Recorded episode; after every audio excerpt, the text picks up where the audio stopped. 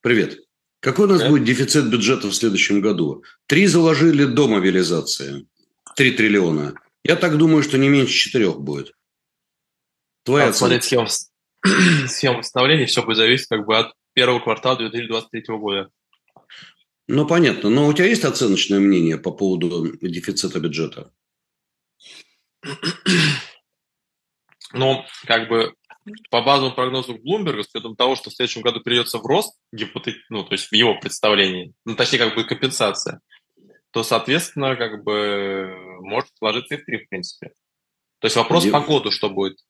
Дима, Блумбергу верить априори нельзя. Он мне до сих пор деньги не вернул.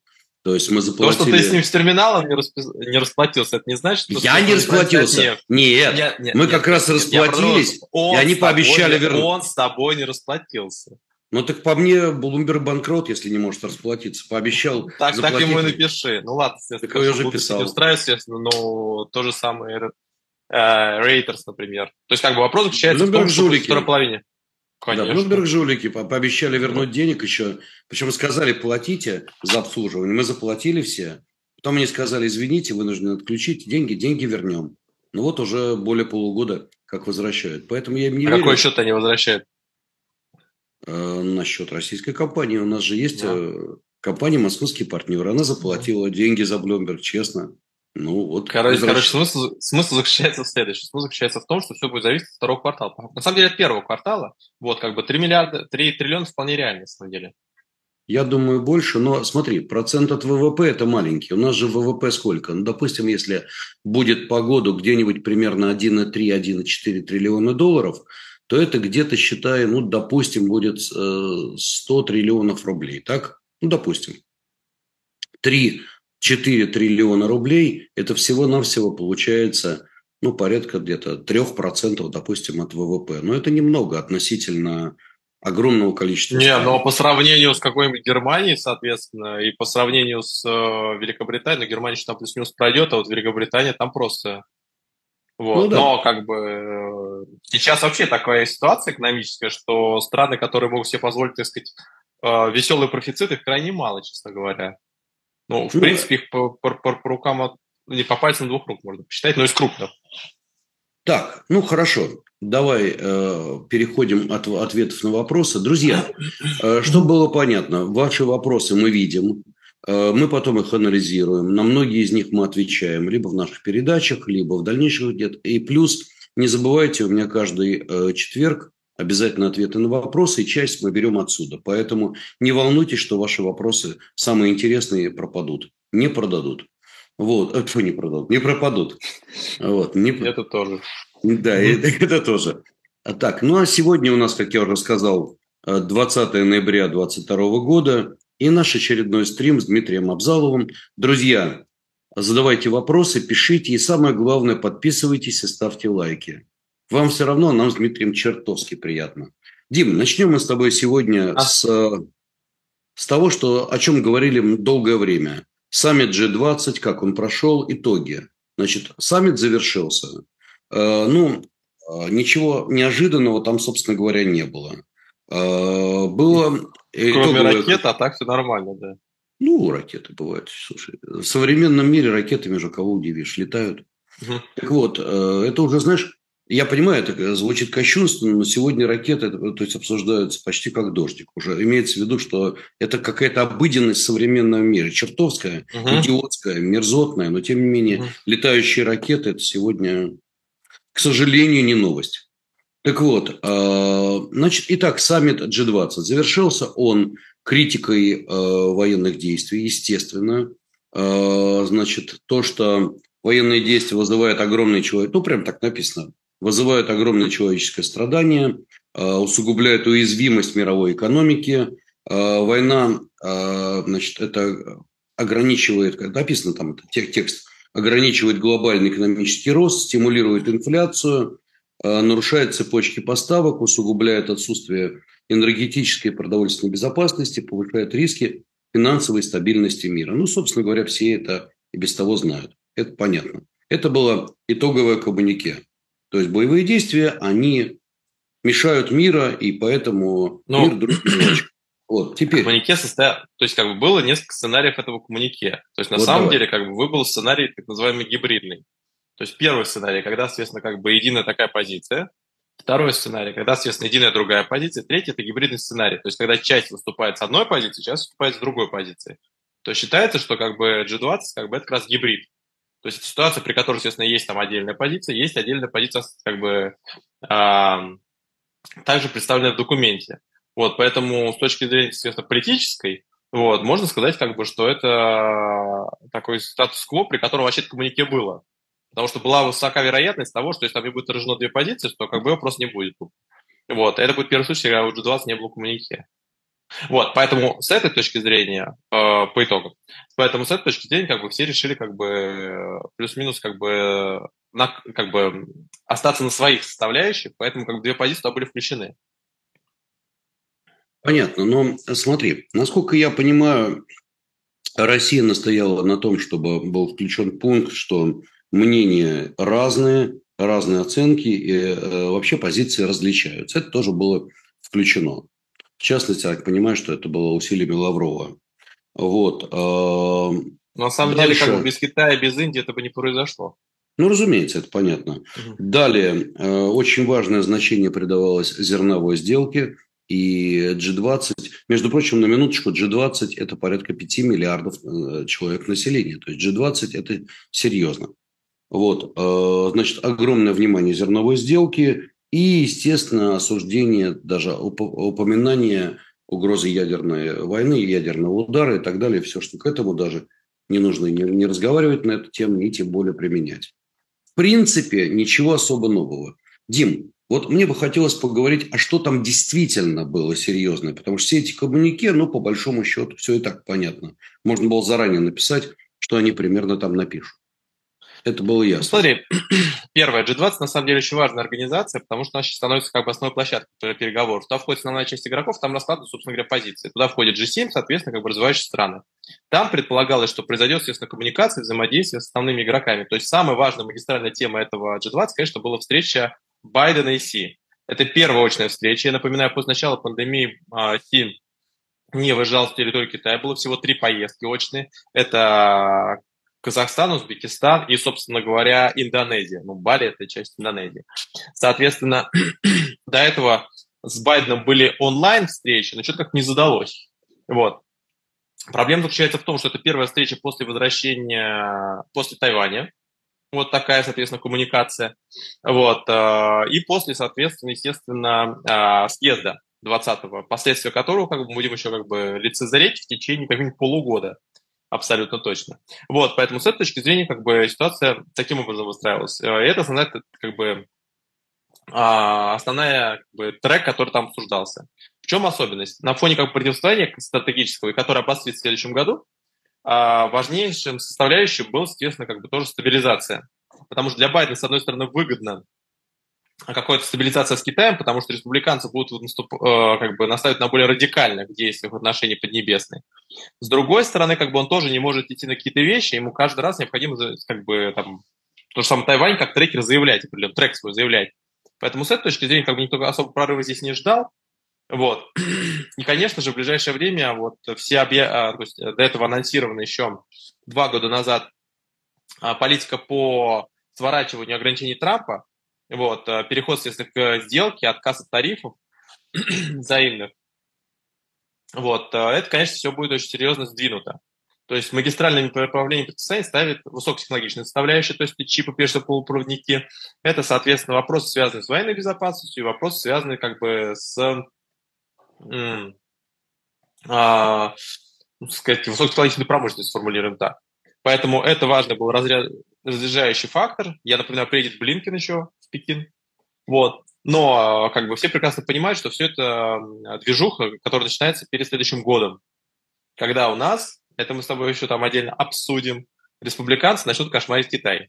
И вот, вот, вот в этой, по этому направлению у, него будет, у них будет консенсус, надо заметить. Вот, э... потому что это одно из немногих направлений, по которым республиканцы с э, демократами, скорее всего, будут сходиться. Э, смотри, и в связи с этим сразу вопрос. После этого саммита большая часть участников торжественно отъехали в Таиланд. где э, состоялась эм, форум встреча. АТЭС. Да, форум, где состоялся форум АТЭС. Ну, соответственно, АТЭС мы знаем, там очень много стран, таких как Гонконг, э, таких как, кстати, Саудовская Аравия присутствует тоже. Ну вот ты сейчас скажи Китаю, что Гонконг это страна, это будет очень весело. Виноват, виноват. Не, я про то, что... Нет, АТС – это на самом деле значительная часть экономической составляющей. Между прочим, это все, что вокруг Тихого океана связано, с а, Азиатско-Тихоокеанский регион. Вот, и туда входит, естественно, значительная часть игроков. Но смысл этого саммита заключался в том, чтобы собирать коалицию против Китая. То, что сделал, соответственно, США в последнее время. Но так вот, извини, извини, извини я тебя перебью. Есть. Извини, я тебя перебью, но тут как раз вот забавная история. Только что пообнимались, поцеловались, прям вот лямур, ну, реально теплая встреча, Си, Байден, можно сказать, друзья детства. Такое было ощущение, что просто встретились добрые друзья, которые там что-то такое. Ну, не, ну реально встреча показывала там, что они ну, три часа там, общались. Ну, три часа не общались, потому что впервые общались, но вопрос заключается в том, что там напряженность, конечно, присутствует. Это серьезно, но вопрос не в этом заключается. Вопрос И тут же сколачивание что... коалиции. А, это неизбежно. Китай растет очень быстро. Он растет, он уже а, крупнейшая экономика мира по паритету покупательной способности. В следующем году, соответственно, будет расти на 5%. Соответственно, США, как бы даже при всех там вот стагфляции, которая, соответственно, сейчас уже там прогнозируется по линии э, консолидированный прогноз экономистов, э, даже с учетом небольшого роста, там, предположим, ну, там 0,3, 0,2, 0,1, все равно, соответственно, постепенно отставание будет увеличиваться очень серьезно. Представляешь, как 5 и 0,3. Вот, а оно, скорее всего, будет стагфляция, то есть будет умеренно отрицать, то есть там минус там что-то меньше единицы, то есть от, от нуля до минус единицы. Поэтому с этой точки зрения это э, важный фактор. Китай надо сдерживать высокотехнологичной составляющей, поэтому как бы это, в принципе, неизбежно. Вопрос в том, как это будет проводиться. Республиканцы выступают на более жесткий сценарий, то есть как бы там просто опоясать всю эту историю. Вот. А, военной составляющей. Демократы, они действуют как бы через экономические инструменты. Я напомню, в свое время было Тихоокеанское, а, а, транстихоокеанское партнерство, которое, естественно, пытался подписать Обама. Вот. Но экономические плюшки, которые могут быть предоставлены, они слегка закончились. Ну, то есть, как бы их не, ну, в крайнем случае, перед 2024 годом их никто предоставлять не будет. То есть, необходимо, соответственно, какой-то новый инструмент для того, чтобы как бы давить на Китай. Но при этом всем надо понимать, просто многие недопонимают более половины всех заимствований, которые идет в странах Юго-Восточной Азии, в основных экономиках, это Китай. Ему должны все там. Он, соответственно, заходит в там, целый ряд проектов, начинает инфраструктуру, есть Индонезия та же самая, берем за пример. Там, естественно, в стройке, в инфраструктуре, в дорожном строительстве, там Китай очень активно представлен. Поэтому, соответственно, а, в АТС как раз коммунике касался Китая. Вот. Насколько там, соответственно, туда эту историю можно э, запихнуть, в том числе тайскую э, тайваньскую историю. Вот поэтому Китай, как бы с этой точки зрения, как бы он находится сейчас в такой очень специфической ситуации, и к этому еще предрасполагает избирательные кампании. Сейчас немного поясню. Дело в том, что в 2020 году обострение ситуации с Тайванем было связано с приходом нового президента Тайваня, который, естественно, представляет собой демократическую прогрессивную партию. Демократическая прогрессивная партия, соответственно, всегда противостоит с Гоминданом. Гоминдан, как бы это бывшая партия, соответственно, как бы, которая там перебралась, но она, на самом деле, считается в последнее время ближе к Китаю. Вот когда приходил Гоминдан, у них отношения стабилизировались плюс-минус. Сейчас будут муниципальные выборы, ну, региональные выборы, как бы в этом понимании. А, соответственно, 20 числа, то есть на это произойдет вот в горизонте ближайшего времени, 26-го. Соответственно, а, и в следующем году, в 24 году, точнее, через год, будут опять президентские выборы. То есть 20-й, 24-й. Так вот, вся эта повестка, она очень серьезно зависит, в том числе от избирательной составляющей. Поэтому с этой точки зрения, как бы, с учетом того, что если сейчас особо, особенно демократическая прогрессивная партия получит большинство на этих выборах, особенно возьмет стратегически значимую территорию, там еще отдельные до выборы будут в декабре, ну, то есть перенесенные выборы. В этом случае эта повестка обострится. И туда будут приезжать все. Просто потому, что у тебя президентская кампания в 2024 году. В 2024 году будет президентская кампания у многих стран, кстати говоря. Следует отметить.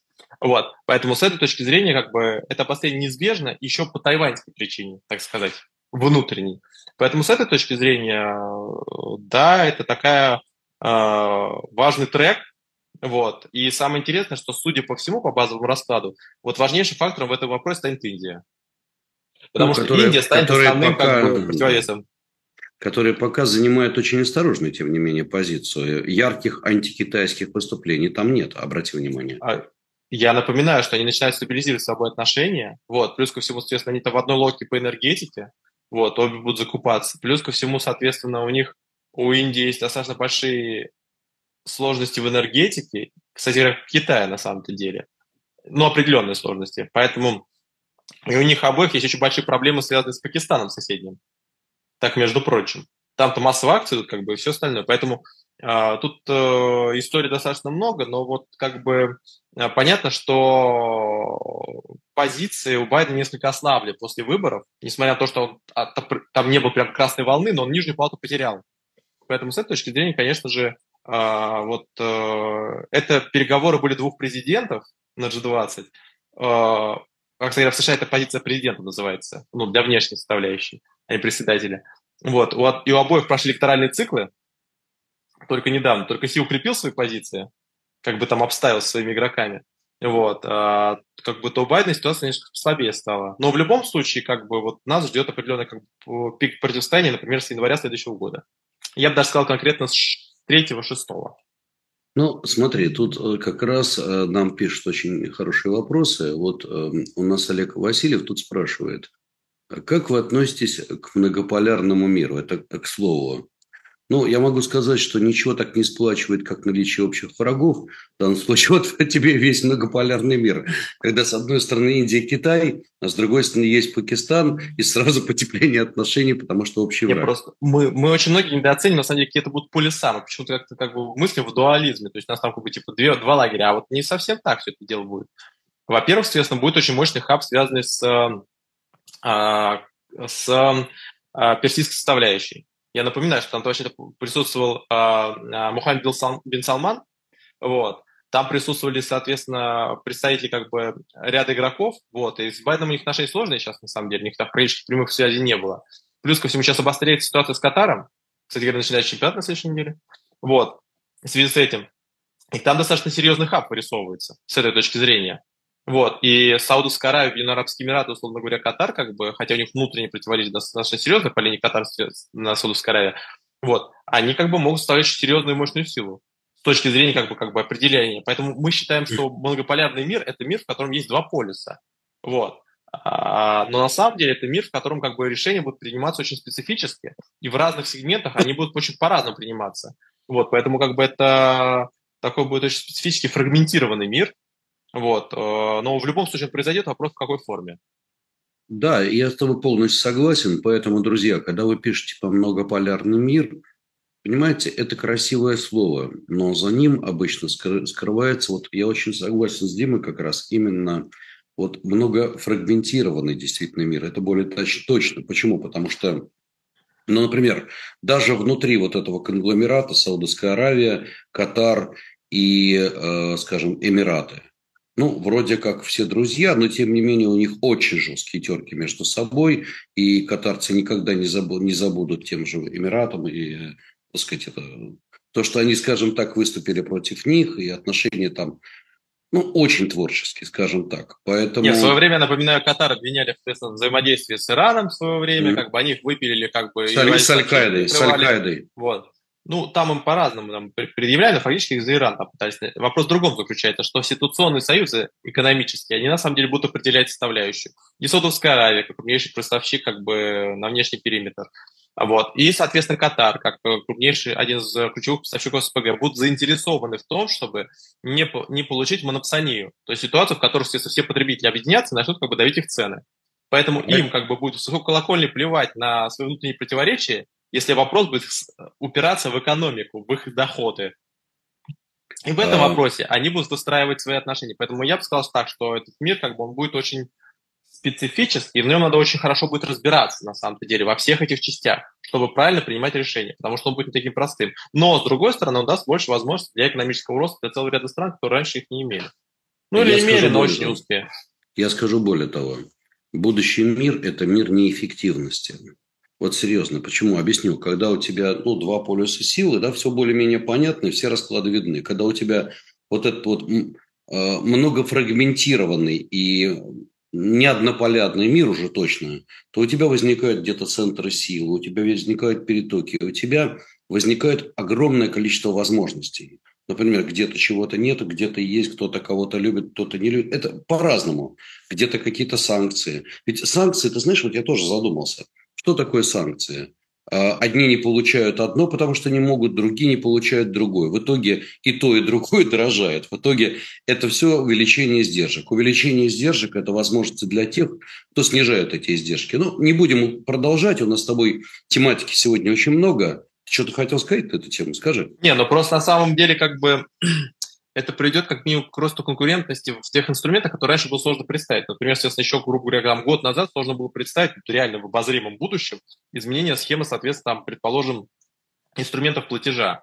То есть, грубо говоря, как бы, ну, предположим, у тебя там было две основные платежные системы, плюс-минус. Все остальные были, но как бы там условно как бы, а, ну, такие, очень узкодействующие. Сейчас там, например, предметно рассматривается какая-нибудь, соответственно, денежная зона рупии что раньше вообще, в принципе, не было. Они там всю инфраструктуру себе вводят. То есть на самом деле это система, которая позволит э, изменить вещи, которые раньше не менялись никогда или очень редко менялись. Они были очень консервативными. Поэтому с этой точки зрения, в долгосрочной перспективе, как бы это, конечно, ну, как минимум, снизить, что может привести к снижению издержек с точки зрения эффективности, хотя бы в транзакциях. То есть просто переход на крипту, как вход, форму, кстати, обхода, в том числе санкционного воздействия, переход на государственную крипту, это на самом деле серьезное снижение транс, э, граничных издержек. Поэтому я бы сказал, что в некоторых сферах это придет к повышению эффективности. Но есть некоторые сферы, в которых тебе придется таскать уголь из какого-нибудь, соответственно, предположим, Австралии в Европу или таскать какую-то нефть из одной страны, потом таскать ее в какой-нибудь, соответственно, Сингапур, потом там его отстаивать, потом тащить ее, соответственно, в Индию. Там ну и что будет, ну и что будет с мировой инфляцией? Вот. Ну и что будет после этого с инфляцией? Ну, это вопрос в том, что как бы экономика как вода, она путь найдет. Вопрос заключается в другом, в том, что а, в принципе, ситуация в конечном счете просто вопрос, в каком, в каком горизонте, она как бы выстроит на эффективную схему. Когда-то да, но сегодня период неэффективности, которым, ну, откровенно, э, умные люди могут пользоваться. Я очень рекомендую сегодня много думать и искать эти точки неэффективности. Так, ну и прежде чем мы перейдем к следующим важным темам, Тим, очень хороший вопрос, кстати, от одного из наших ага. слушателей. Это вопрос к тебе, кстати. Дмитрий, добрый день. Всех волнует. Подскажите, где можно научиться грамотной аналитике? Что посоветуете? Как, где, обуч, как обучались сами? Дима, ты как обучался? На самом деле, такой геморройная работа, по факту. Вот. У вас, когда, соответственно, начинается какой-то выбор, то есть, на самом деле, первое, что необходимо, а, а, необходимо, соответственно, получать информацию из разных источников.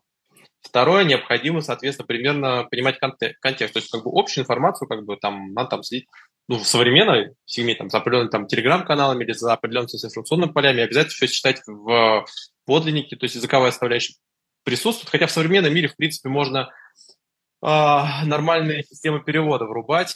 Вот. В некоторых сегментах это помогает.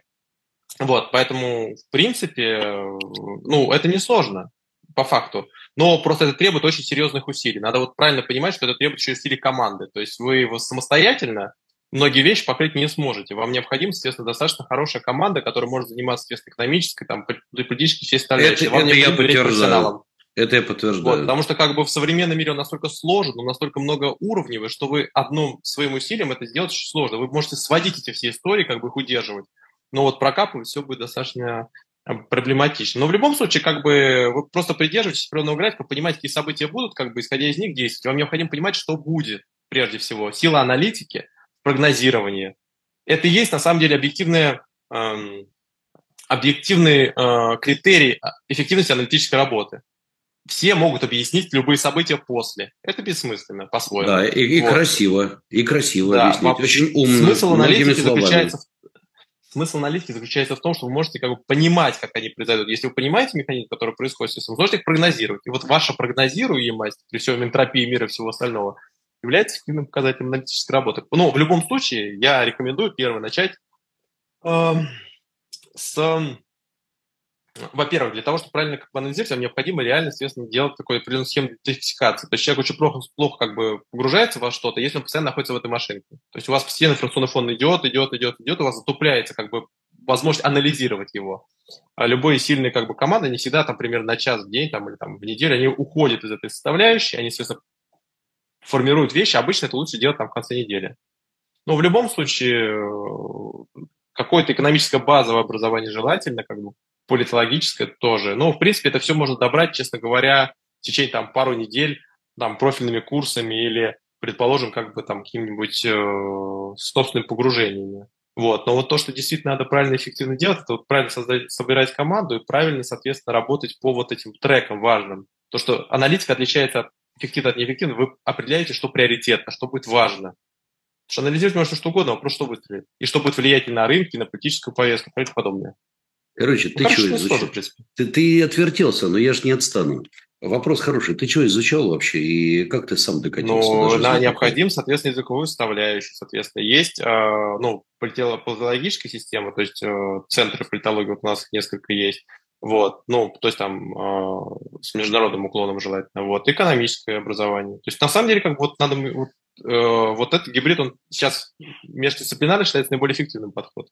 Вот, естественно, как бы там с учетом там пандемии и всего остального, желательно погружаться как бы в современные там реалии, то есть Lancet читать раз в неделю. Это медицинский журнал, который является агрегатором, на самом деле, трендов. Вот. В принципе, ну, вот этого достаточно будет. В принципе, достаточно и действующего уровня. Можно тянуть, вот, вырастить любого аналитика можно из специалиста профильного. Любого, на самом деле. Вопрос как бы, как бы команды и среды. То есть, на самом деле, это не сложно. Но начните просто с того, что вы просто читать будете разноправленные телеграм-каналы, у вас уже это сформирует какую-то повестку, какое-то представление картину мира. Ни в коем случае просто нельзя в одном направлении уходить. Это я Иначе согласен. вы теряете как бы глубину аналитики. Он становится как бы слишком э, оформлено. Вы хотите видеть что-то больше, чем это произойдет, сформулирую так. Вы настолько хотите это видеть, что вы это видите во всем. Понятно. Дим, давай мы прервемся и перейдем к нашей повестке. Я еще раз говорю, тем у нас очень много. И, Я встал э, Вагон, да, и маленькая тележка. Угу. Итак, ставим лайк и подписываемся, друзья, не забываем. Э, вам все равно, нам приятно. А, значит, итак. Ты какие-то плюсы в карму себе все пытаешься. Про, я, я каждый день этим занимаюсь. Да. То это самое там, не знаю, котеночка поглажу, то еще что-нибудь хорошее сделаю. Все в карму. Короче, Генассамблея ООН на неделе приняла резолюцию, в которой признала Россию ответственной за действия в отношении Украины и, выплату, и обязала ее как бы выплатить репарации за понесенный ущерб. Э, естественно, документ этот не обязательный к исполнению, это лишь пожелание Генассамблеи. Значит, резолюцию поддержали 94 страны. Как известно, в ООН входит 193 государства. 181 страна участвовала в голосовании – Против голосовали 14 стран. Ну, естественно, Белоруссия, Иран, Китай, э, Корея там и так далее. Воздержались, между прочим, 73 страны, включая, кстати говоря, Индию.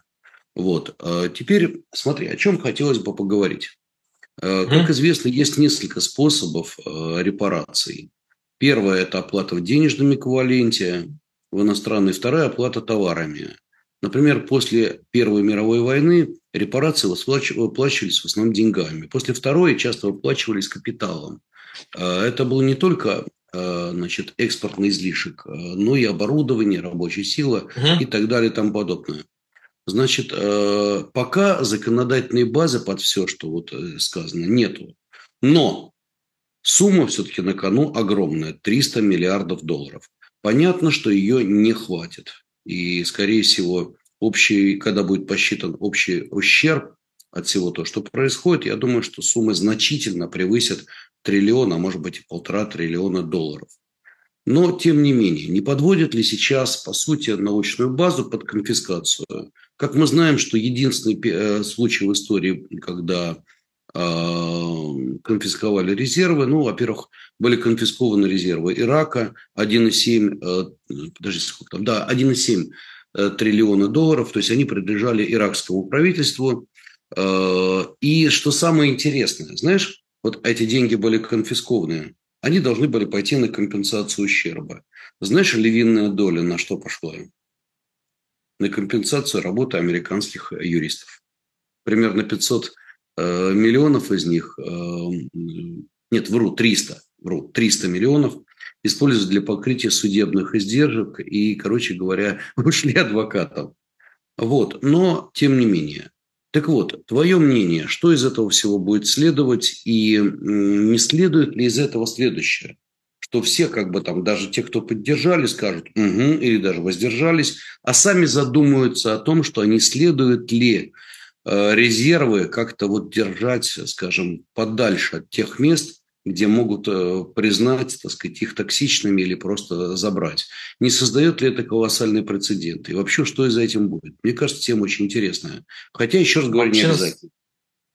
Вообще, на самом, ну, то есть, как бы там генассамблея, не обязательно подобное, вот, но на самом деле это очень... Я э, прошу прощения, я оговорился. 1,7, естественно, не триллионов, 1,7 да, миллиардов. я, я уже понял, что это триллион. Оговорился. Ну, я привык уже. Триллион туда, триллион не, сюда. Нет, просто, просто 1,7 миллиарда. выиграли, естественно, а ты всего 50 миллионов написал. Нет, нет, Павел поправляет короче... меня. 1,7 миллиардов, конечно. Я прошу прощения. Вот. То есть нам еще повезло. Как смысл заключается в следующем. Смысл в том, что э, ну, э, это является очень... Э, э, очень серьезным показателем того, что происходит. Во-первых, если это первая резолюция, в которой большинство стран, участвующих, не голосующих, а участвующих, выступило против, либо воздержалось за последнее голосование. Второе, Китай впервые проголосовал против. Потому что он понимает, что ему в следующий раз за Тайвань предъявить что-нибудь, или за Гонконг, например. Естественно. Вот. Целый ряд стран воздержалось или не голосовал, типа Индия, которая является партнером вообще-то. А при том ее очень сильно ломали, потому что он тоже понимает, что следующим может быть пакистанская история, например, трек. Вот. А, соответственно, то же самое касается там Саудовской Аравии, то же самое касается там целый ряд других стран. То есть на самом-то деле это очень опасный прецедент. Он заключается в следующем, что, в принципе, предъявить можно много кому и много чего. У нас столько количество конфликтов параллельно происходит, вот, и происходило, либо происходило за последний век, или за последние 50 лет, что, в принципе, это такая попытка кидаться камнями в хрустальном доме. Вот, потому что как бы вопрос как бы этих компенсаций, их объемов, вопрос еще не открыт. Там какой-нибудь Иран начнет предъявлять за Ирак, предположим. Вот. Ну, как бы, точнее, иракское правительство новое может предъявлять там э, целым ряду других игроков. Поэтому с этой точки зрения, как бы, это, конечно же, инструмент давления, вот, но многие страны боятся использовать этот инструмент, во-первых, потому что он, он так не компенсирует полностью, там как бы действительно издержек может быть на триллионы. Вот, но любые попытки забрать товары, или еще что-то, может привести к обратному эффекту. То есть к эффекту как раз как бы серьезного выхода. Потому что если завтра заберут недвижимость, то послезавтра будет что происходить? Естественно, Китай начнет отсюда уходить, опасаясь Тайваня. То же самое будет делать Саудовская Аравия, то же самое будет делать целый ряд других стран. Вот, это приведет к очень серьезным издержкам. Поэтому пока что на данном этапе, собственно говоря, э, голосование показывает, насколько страны видят эти риски. Вот. Я сомневаюсь, что в ближайшее время как бы будет реализован такой сценарий, хотя потому что если такая возможность была бы, она была уже реализована. Просто все показывают, что э, издержки не возрастают всего этого процесса. Плюс ко всему, а экономика, которая потеряет там триллионы, десятки триллионов из-за санкционного режима, взаимных санкционных режимов, кто кому это будет компенсировать? А рост цен на электроэнергию? Это как бы все будет предъявлено кому, кстати говоря, предъявлено? Вот например. Это предъявлено тому, кто вводит санкции, это предъявлено тому, кто был э, кого вводит санкции, это предъявлено тому, как бы, кто мешает вводу санкций, или предъявлено тому, кто поддерживает их, их снятие. То есть, как бы, цена вопроса исчитывается очень большими объемами. Вот, и хотят найти крайне. Вопрос в другом заключается, что реально попытка разрушить систему сразу приведет к тому, что целый ряд стран будет пытаться как бы избежать такого типа резидентуры, это приведет к большим издержкам, э, чем все остальное. Китай имеет позиции в американских трежерах, или, например, в инвестициях в Европейский Союз, в Европейском Союзе, они измеряются э, там, в каждой стране, там, это миллиарды. Предположим, что будет, если завтра Китай решит ну, как бы защитить свои инвестиции и выйти отовсюду. Солидарный да. эффект от этого может превысить любые объемы любой помощи, которая будет представлена в ближайшие 2-3 года. Ты знаешь... Только одного Китая. А судиты, если выйдут. А если арабский сегмент выйдет, во-первых, у тебя весь спорт хлопнется, ну, футбол, в крайнем случае, точно.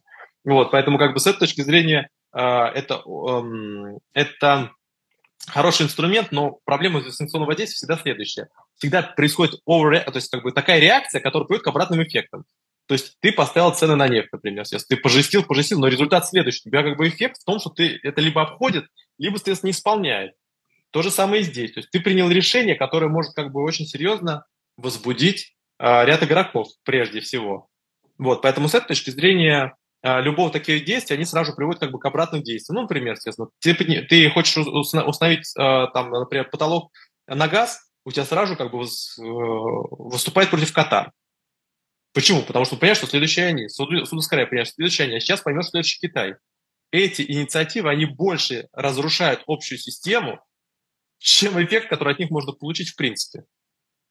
Дим, ты знаешь, очень интересная вещь. Э, был сброс, что страны начали сбрасывать активно US Treasuries, американский доллар и, соответственно, американские долговые инструменты. Что вот такая ситуация. Значит, э, я специально подготовил статейку на эту тему. Она мне вышла на канале вчера утром. Смысл следующий. Значит, э, действительно, в резервах Японии, например, вот я прямо зачитываю, там известно, что US Treasuries там на 1,1 триллиона долларов. То есть там много, там реально много. Китайские резервы в трежерях там 971 миллиард долларов, много. Гонконг. А было больше триллиона, я напоминаю. Еще да, было больше, было больше триллиона, но...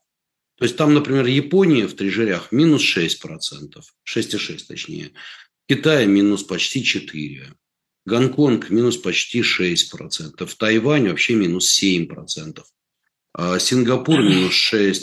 И вообще весь мир без США сбросил а, а весь мир держит в трежерях 7,5 э, триллионов долларов, так на минуточку, и сбросил их почти на 3%.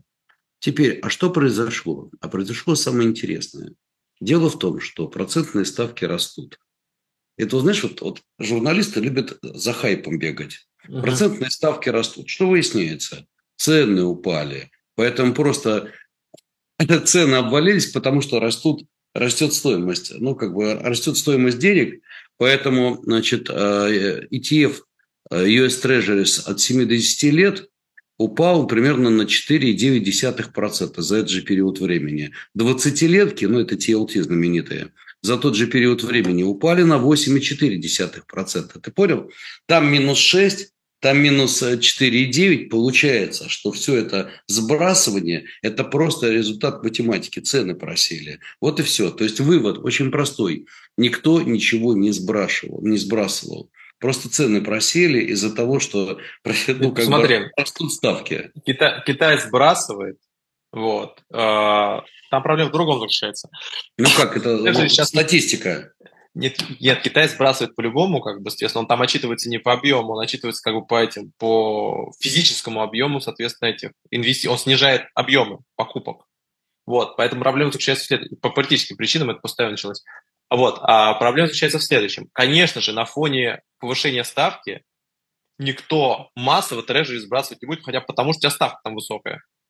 И одна из самых высоких на рынке. Вопрос, что начнется потом на цикле понижающем, и кто будет держать их. Смотрим, что происходит с долларом. У нас доллар, объем золотовалютных резервах снижается в этом году? Снижается. Почему он снижается? Потому что долларовая зона связана с инфляцией. И ин- инвесторы пытаются найти ту самую, как, то есть как ЦБА, Центральный, Центральный банк так, так ребалансирует портфель, чтобы найти какие-то валюты или еще что-то такое, которые больше, с меньшей степенью будут инфляцию проводить. Ну, например, та же самая иена. Вот, там инфляция, соответственно, по 3,5, в долларовой зоне она больше 10, ну, там, ну, предположим, 9, 8, туда куда-то. Вот ты два раза просто выигрываешь чисто на иене. То есть на самом деле инфляция приводит к тому, что э, банки, э, естественно, центральные, пытаются сохранить деньги, они их теряют на инфляции. Они обесценивают их. Поэтому, естественно, ребалансировка портфеля будет происходить. Вопрос в другом заключается в трежере самый интересный вопрос будет не сейчас, когда работает пылесос, то есть когда, соответственно, все рынки скидывают, естественно, в трежере, как это всегда происходит на фоне повышения ставки. Это ситуация одна, что будет, когда она закончится, что произойдет в следующем году летом или во втором квартале. Вот, что самый, вот какие самые важные вопросы. Кто будет держать трежерис, если начнется противостояние Китая полноценно США? Не вот сейчас вот как все цветы, а вот когда будут вводиться санкции воздействия на высокотехнологичные сектора, да, будет происходить дальше расторжение, расхождение с эмитентами, то, что сейчас уже происходит. Когда начнут, естественно, долбиться уже как бы в промышленный сегмент. Что тогда будет происходить? И чем хуже ситуация будет в экономике США, тем жестче будет законодательная инициатива в отношении Китая. После чего начали активно долбить Китай? Я напомню, после коронавируса. А почему? А что так всех раздражал на американском рынке? А потому что Китай быстрее всего восстановился. Он активно рос, в то время, естественно, как происходили сложные ситуации, естественно, на американском рынке. И тогда была основная часть пакетов инициирована. То есть необходимо было найти крайнего. Крайним стал Китай. А кто сейчас будет крайним, если Китай будет расти на 5%, а экономика США будет расти на, 0, на минус 0,1, например, или в стагфляции будет находиться, ну, хотя бы несколько месяцев. Ну, полгода, соответственно. Кто будет обвинять перед президентскими выборами в такой сложной ситуации? Да, конечно, Китай. Дима. Явно, соответственно, не Саудовскую Аравию. Дима, вот, поэтому с этой точки зрения, соответственно, Китай э, является заложником политической составляющей прежде всего. Вот. И э, маловероятно, что он будет очень сильно удерживать, соответственно, свои трежеря э, и держать в них очень активно, как бы, ну, скажем, не сокращать объем, просто он не сможет такой большой объем скинуть на самом-то деле без потери для себя. Вот, на фоне полноценного политического противостояния. Поэтому под э, Treasury всегда будет работать противостояние с Китаем. То есть чем больше эта ситуация будет усиливаться, чем больше будет расхождение, тем больше будет как бы проседать бумаги. Вопрос в другом заключается. Во что будет уходить? Какая есть альтернатива? А вот, ты знаешь, а вот ты знаешь, здесь эм, очень интересный. Да, во-первых, несколько комментариев к тому, что ты сказал. Во-первых, мировая история уже ответила на вопрос, кто во всем всегда виноват. есть один вредный народец, маленький, но забавный, который всегда во всем виноват. Но это такая шутка. А теперь подожди. Но вообще этих народов серьезно. было дофига. И, то, есть, на, то есть как бы на всех сваливали разные поколения. Естественно, было время, когда там, естественно, во всем были виноваты как бы другие. То есть, да, ну, ну ладно. Есть. Но я о другом. Я о другом хочу сказать. Ага. Ты знаешь, дело в том, что эм, у меня была какая-то очень глубокая мысль. Подожди. А вот здесь По Ален пишет, нет, это, это отдельно. Алан пишет, противостояние Китая и США не будет к чему нагнетать. Ален будет. Вопрос в какой форме? Поймите, э, для э, Америки Китай – это единственная мировая держава, которая бросает реальный, а не вымышленный вызов скажем так, могущество Америки. Поэтому рано или поздно это противостояние идет. И то, что там его не будет, оно идет. И по линии высокотехнологических компаний, и по линии раздела мира. Не забывайте об этом.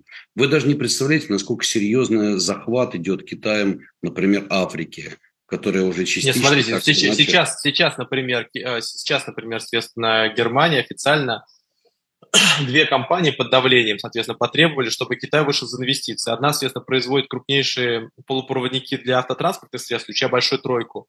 А одна, соответственно, производит как бы сегмент под, э, этот, под эти э, под платформы. У них уже запретили экспорт туда, соответственно, софтгеологичного ультрафиолета, ну, интенсивного, который необходим для размерности более 5 нанометров. То есть можно, в принципе, 5 нанометров или 6 нанометров догнать с с сегментом, то, что сейчас делает Китай но по факту снова будет что-то работать. То есть уже NVIDIA, например, они очень сильно ограничены в этих направлениях. То же самое касается вопросов, связанных с ценными бумагами. То есть на самом деле эта война идет, она идет везде. Пытались отжать Гамбру, который владеет, соответственно, китайской компанией 30%, соответственно, этот Шольц его отставлял. А, например, взаимодействие Сунок и Китая усложнилось. Кстати говоря, у них сорвалась как бы нормальный переговорный процесс, и, э, соответственно, сейчас Великобритания будет выстраивать как бы интенсивность именно с Индией прежде всего. Вот, поэтому с этой точки зрения, как бы, это уже идет, эта война, она идет, она идет в Латинской Америке, она идет в Африке очень активно, кстати говоря, она идет, соответственно, в Юго-Восточной Азии, она проявляется в этих саммитах. Там одни пытаются выдавливать китайские компании, другие пытаются, соответственно, укреплять свои позиции. Вот. И эта война уже переходит на как бы, технологическую составляющую. Э, полупроводники – это только начало. Дальше будет попытка, соответственно, вы, вы, выдавить из э, этих, из э, композитов, будет попытка, соответственно, следующее направление будет, скорее всего, тяжмаш. То есть, как бы, чем ближе 24 год, а будут президентские выборы в США, вот, тем более интенсивно противостояние будет усиливаться. Плюс надо понимать, что у СИ сейчас есть 5 лет. Следующий, э, пятилетка, следующее у него мероприятие, то есть э, съезд его будет в 28 году. До 28 года ему надо что-то изобразить. Вот, какую-то политическую позицию. Потому что один, одно дело как бы на 5 лет пролонгируется, а другое дело на 10 лет пролонгируется. 20 лет будет. То есть как бы четвертый срок потребует более серьезных решений. Вот, поэтому с этой точки зрения э, и тайминги в Китае тоже будут приводить к тому, что в ближайшие пять лет у нас будет интенсификация противостояния. Да, я думаю, что, кстати говоря, будет постоянно обостряться тема, тема и Тайваня, и экономического противостояния, и блоков различных, которые будут поддерживать либо Китай, либо Америку, соответственно. Нет, это будет очень интересное время. Нет, все, все правильные люди будут пытаться усидеться на двух стульях, на самом деле. Просто вопрос в другом заключается, что Китай будет как предлагать как бы финансовый инструмент, как бы, а Вашингтон будет предлагать, естественно, кнут, то есть как бы санкционное воздействие. Вот. И здесь все очень много будет зависеть от того, как бы, какая будет тайминг геополитический. Все проблемы связаны с политической составляющей. Обострение связано было с Пелоси. Кстати, Пелоси, э, как бы, она уже не большинство, не представляет меньшинство в этом, в Нижней Палате. Вот. А, короче, а, и то же самое связано с политической составляющей. У, придут республиканцы, они уже свой пул законопроектов выкатили. Там три из них связаны с Китаем. Ну да. Так, ладно, давай мы сейчас с тобой перейдем к другим очень интересным вопросам. И в частности, вопрос, касающийся эмбарго. Значит, эмбарго на нефть. Как известно, в самое ближайшее время у нас, э, значит, когда там, 5 декабря, что ли, начинается... 5 декабря вступает в силу пакет, который ограничит перевозку морской нефти, ну, европейский пакет. Да, и вот здесь вот очень интересная ситуация. Значит, началось все как бы по факту с того, что, во-первых, индийские нефтепереработчики опасаются сейчас покупать российское сырье с погрузкой в танкеры после 5 декабря, но апофеоз всего – это турки, которые сказали, ребята, извините, ничего личного, но пока у вас не будет страховых сертификатов от крупнейшего конгломерата страховщиков, а мы знаем, что это огромная мафия, по сути, олигополия, где есть несколько, сколько их там всего этих страховщиков? 1890 годов. Да, да, да, да, да. Ну, на самом это деле, там английские как бы, в основном. Это, сколько их там? Это PI, короче, э, этот, страхование, это, короче, смысл в следующем. А, там а, агломерацию туда входят ассоциации, вот, их там типа 10 плюс, но меньше 20 вот они меняются. Но по факту в основном это британские, э, европейские, американские, японская там есть вот ассоциации. Вот это как большой пул. Они собирают, соответственно, денежные средства, агрегируют, и потом из этого фонда происходят выплаты. Они страхуют значительную часть морских перевозок. Так вот, а, вот этот стандарт, как бы он является основным сдерживающим фактором при перевозках. Можно найти, соответственно, танкеры на, вне, на э, рынке, как бы на вторичке, их практически нету. Можно даже страхов, страховку найти, как бы там. Китай, э, этот, э, Китай страхует, Индия страхует по факту в скрытых формах. Э, этим занимается даже Иран. Но если стандарт будет выработан, то сложно будет проводить. Другое дело, что а, первое, Индия, конечно, заявляет о том, что она собирается снижать, но по факту они разместили самый крупный, заказ за историю существования Индии на нефть санкционную, крупнейший, естественно, ПЗ вот, а, в Индии. Индия все равно придется нефть забирать каким-то образом. То же самое делает и Китай, на самом деле. Он увеличивает поста- а, закупки. Вот. Соответственно, вопрос будет в логистике. Во-первых, все танкеры, которые отправятся в декабре, они дойдут до февраля. По-любому, несмотря там на потолки и все остальное. А, второе, и это, кстати говоря, очень серьезное это, э, смягчение позиций. Второе, а, соответственно, конечно же, э, Эрдоган пытается торговаться. Вот. По целому ряду причин. Во-первых, естественно, как бы у него есть скидка на газ 30%, которую он хочет. И если как бы там с ним договорятся по этому вопросу, как бы, конечно, он закроет глаза на все проливы, все, что с ним связано. То же самое касается, соответственно, как бы там газового хаба, то же самое касается зерновой сделки, который, говоря, с Эрдоган тоже очень выгодно. Поэтому с Эрдоган договориться можно. Вот, вопрос заключается в том, а, что будет происходить а, с европейским рынком прежде всего, и что будет происходить с сингапурским периметром, куда там, где там развороты происходят.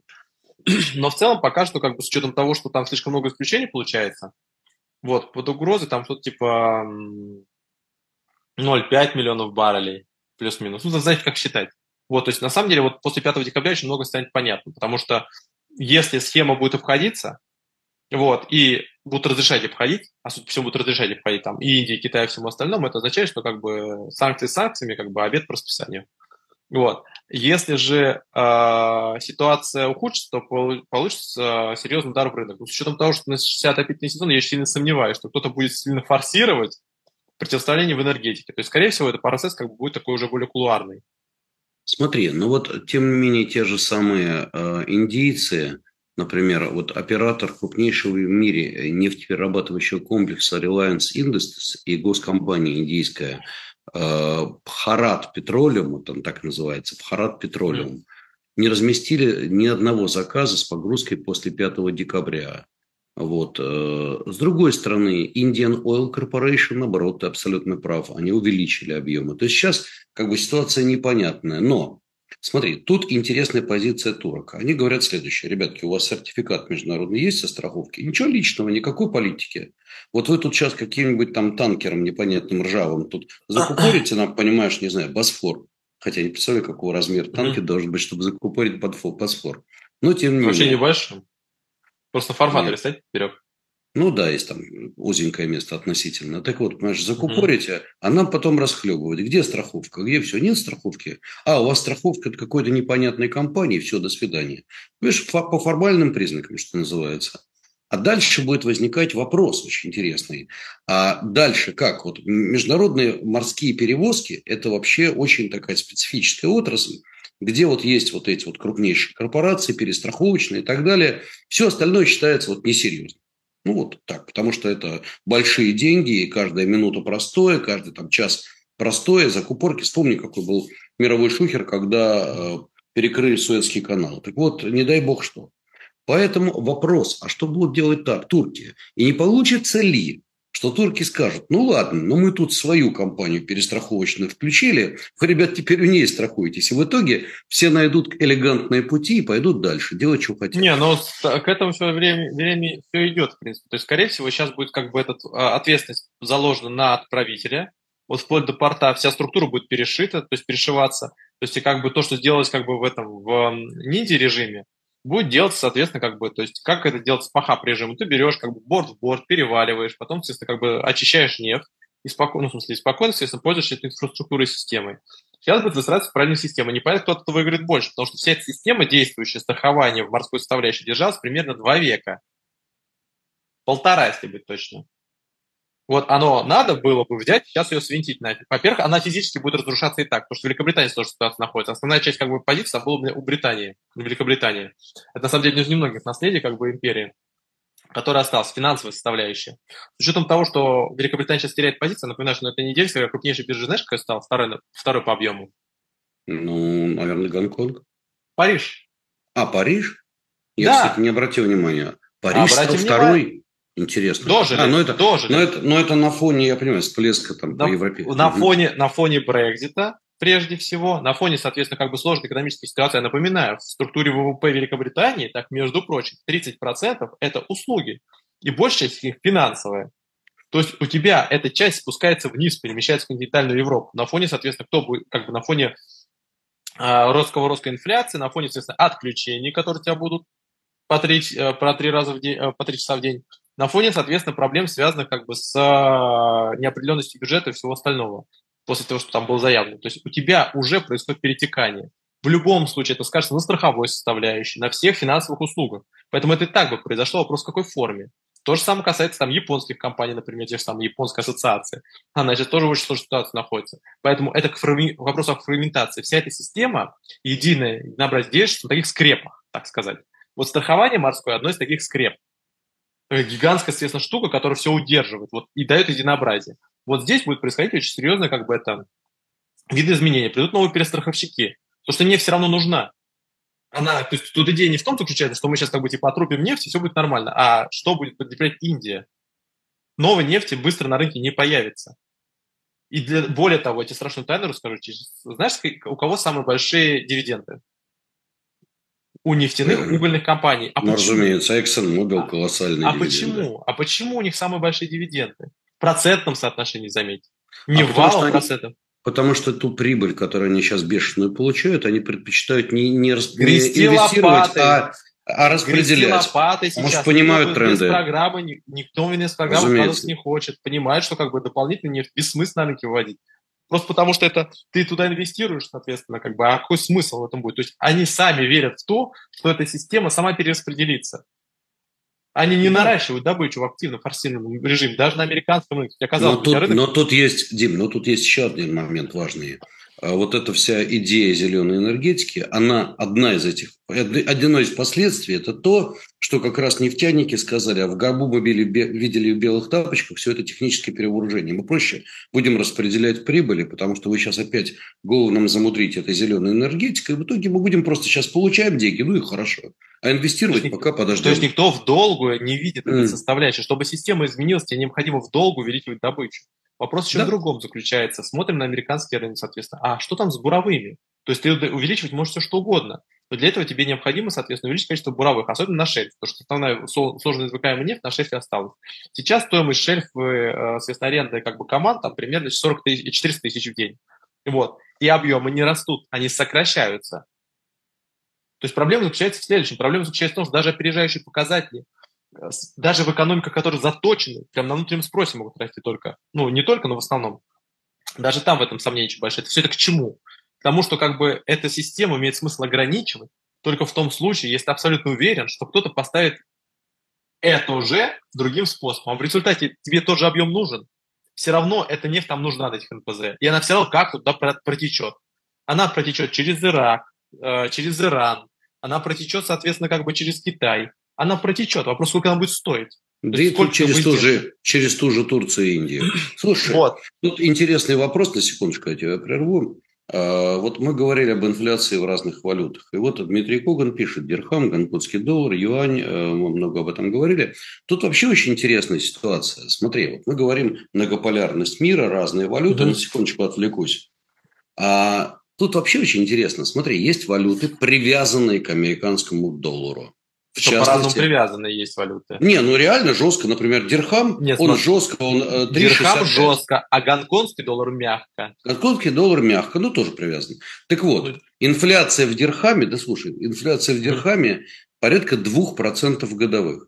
Дирхам, э, господи, инфляция в долларе американском, ну почти 8 годовых. Профиль экономики но, разные.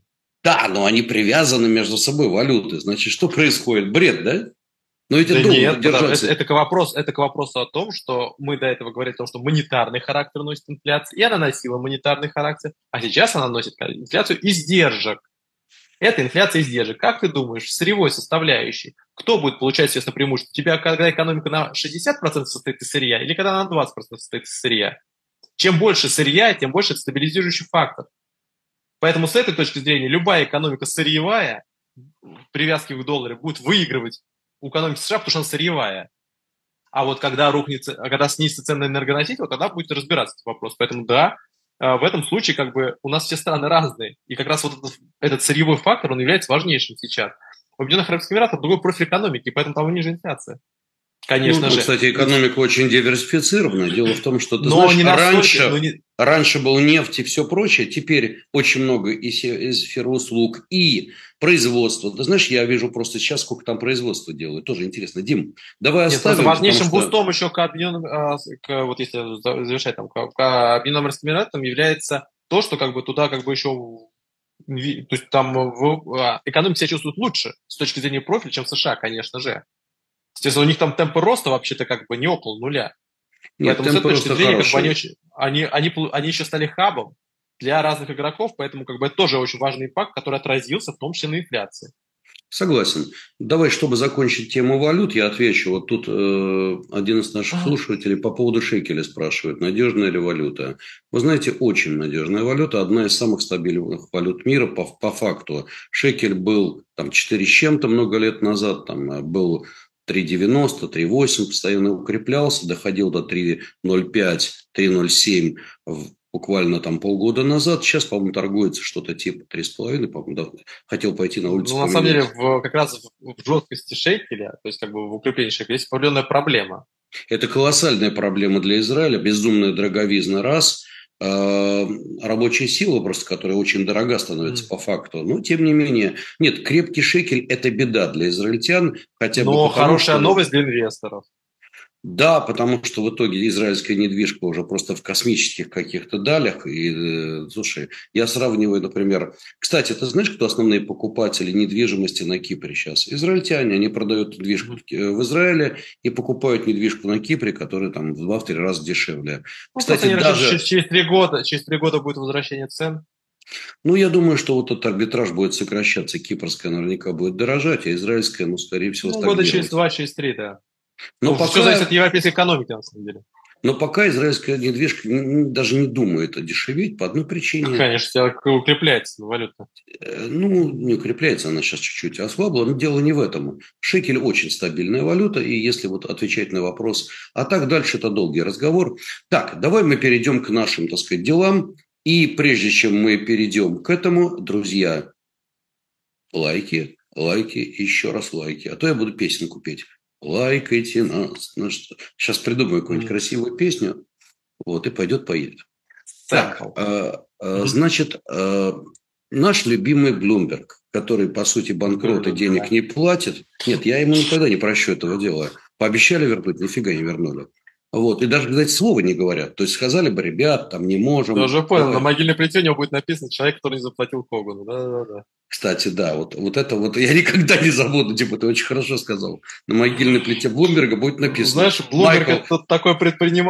такой предприниматель, который как бы там еще как бы за оградами на наших могилах будет ухаживать. Дима, ты будешь шутить, но я же добьюсь интервью Блумберга, и спрошу, а. чувак, ты что денег а. не заплатил, у тебя совесть есть? Вот, ну да ладно. Итак. Ну, ты можешь сделать только один способ, похитив его. Не, ну мы, мы на этот шаг пойти не можем, извини. Я это, тоже против. Наши, это не наши методы. Так вот, значит, Bloomberg ожидает, что он, Bloomberg сделал прогноз. Аналитики Bloomberg сделали прогноз по экономике России. И э, они ожидают, что значит, по итогам этого года, 22 э, ну, экономика упадет, в общем-то, не сильно, то есть э, менее 4%. Однако ожидают очень сильное падение экономики России в первом квартале, порядка 8%, э, так сказать, ну, 8 годовых, если считать поквартально. Вот. Они считают, что это будет кульминация рецессии в России. И по итогам третьего квартала 20, эм, значит, вернее, по итогам следующего, значит, соответственно, уже 23 года, а, второй половины, типа пойдет восстановительный рост, и в итоге экономика упадет всего там на 2%. Дим, вот я читаю и пытаюсь понять, они чего рассчитывают на снятие санкций? Они чего-то знают? Вот правда, я вот... Не, а их, их сценарий без снятия санкций. Тогда вот. каким образом, за счет чего, какие они триггеры и факторы видят, что вдруг, то есть понятно, слушай, то, то, что экономика России в первом квартале будет слабой, это очевидно, это понятно. Это итоги Но санкций, у всех будет это слабая, эмбарго, это и, миров, а, и мировое замедление, да. Это да. все понятно с этим. А вот за счет чего они видят в дальнейшем восстановительный рост? Вот я сижу, ломаю голову, я не понимаю. Вот Можешь смотри, это за счет, за счет того, что, во-первых, я напоминаю, это от создателей как бы того, что экономика упадет на 8% в этом году. Вот, а вообще на 12. Ага. Че, как, нормально посчитали? А, во-первых, а, первое, а, и основное, я так думаю, что они решили все-таки проникнуться в особенности отраслей.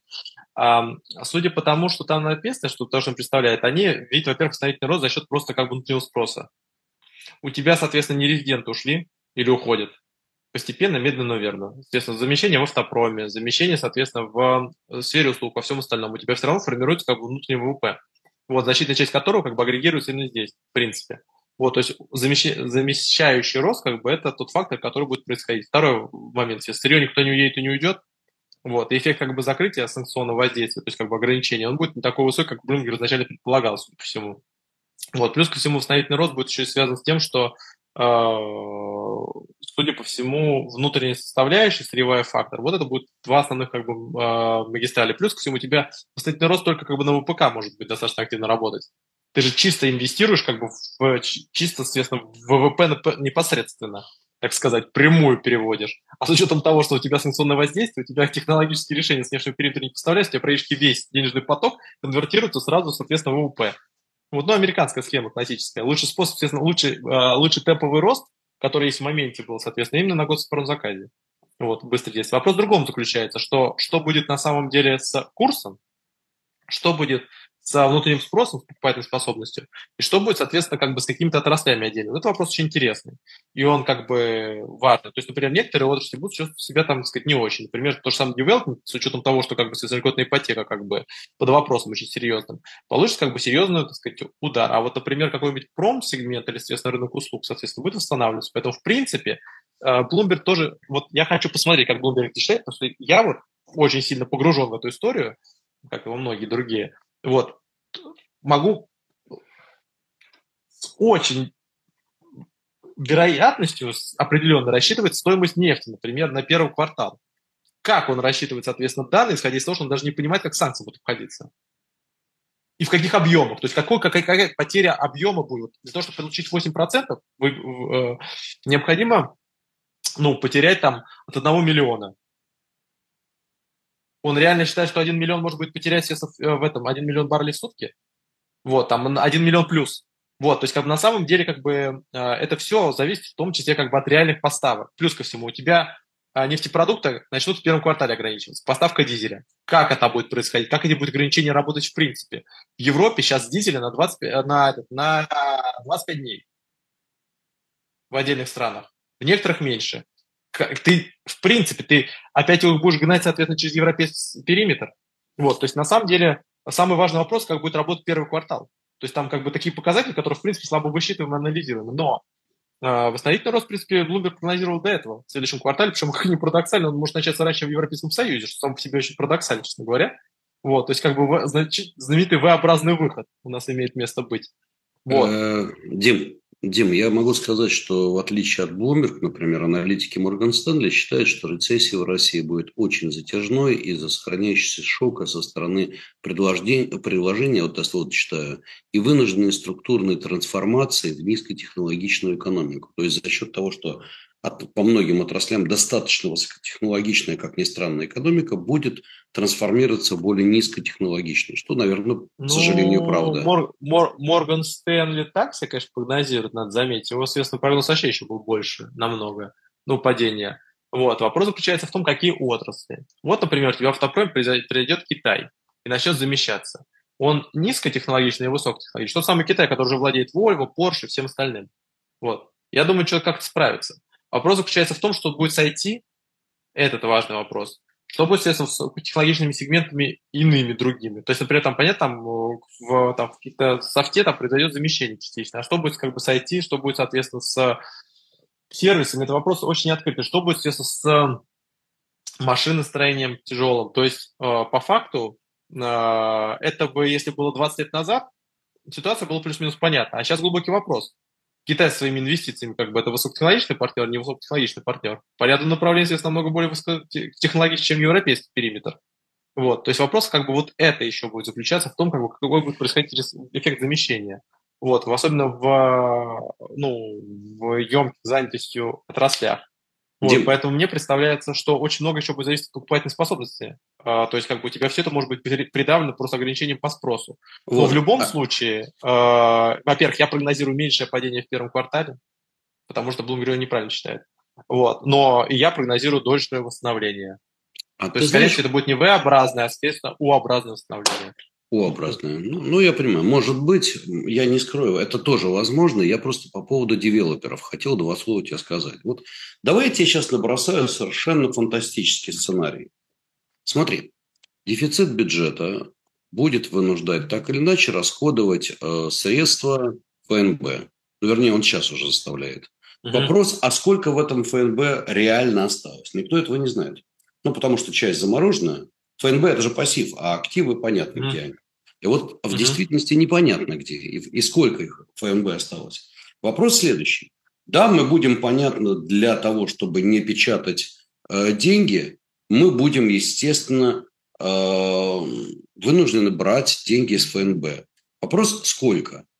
И не получится ли, что активов ФНБ осталось не настолько много, это фантазия, но я спрашиваю, что придется в итоге, что делать?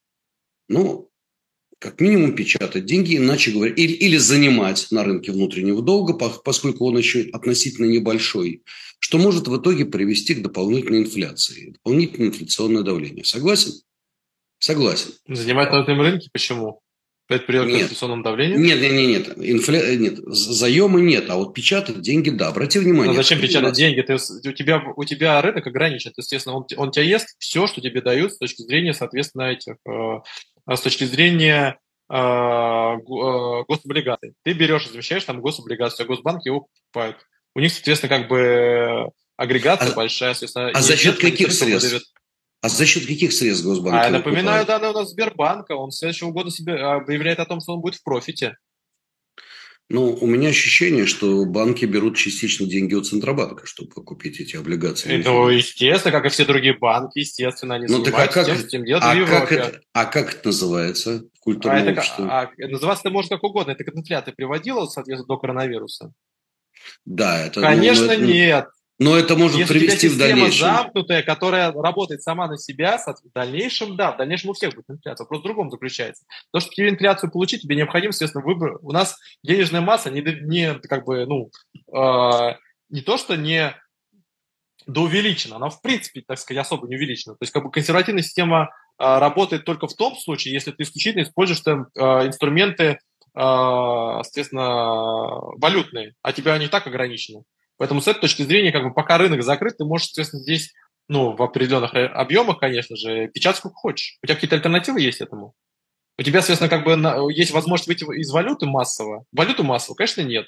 Поэтому с этой Я точки тебе... зрения а, ну, в принципе, это может привести к инфляции, естественно, если печатать, но пока что на базовом сценарии это будет предполагать для того, чтобы эта система просто схлопнулась, тебе необходимо, чтобы у тебя ушло значительная часть нефтяного э, экспорта, в принципе, что невозможно. То есть у тебя система по-любому из какой-то форме все равно существовать еще как минимум год, полтора, три, четыре, ну, смотри, как вообще, судя по всему, бесконечно. То есть у тебя пока есть потребление нефти в мире, соответственно, эта система будет существовать, тебе необходимо настолько ее сократить и деградировать, чтобы, соответственно, полностью выпилить. Только в этом случае как бы у тебя система будет не, э, разбалансирована. То есть проблема заключается Я... в следующем. Если бы нефти было возможно замещение в полном объеме, то как бы никаких потолков бы ничего бы не было. Дим, у тебя просто бы вы, свою... вывели всю твою нефть с рынка, а, соответственно, все остальное, как там заместил какой-нибудь Азербайджан или, предположим, там, ну, наращивание, наращивание Саудовской Аравии. Дим, вот. я Это схема, зак... которая может работать. Дим, я все-таки закончу mm-hmm. свою мысль. Ага. Смотри, идея моя следующая, что э, в итоге инфляция начнет раскручиваться. В, итог, в, в условиях растущей инфляции, и не зря Центробанк перестал э, пони, понижать процентные ставки и задумался о том, что делать дальше. Так вот. Просто услов... эффекта от, от понижения ставок уже нету.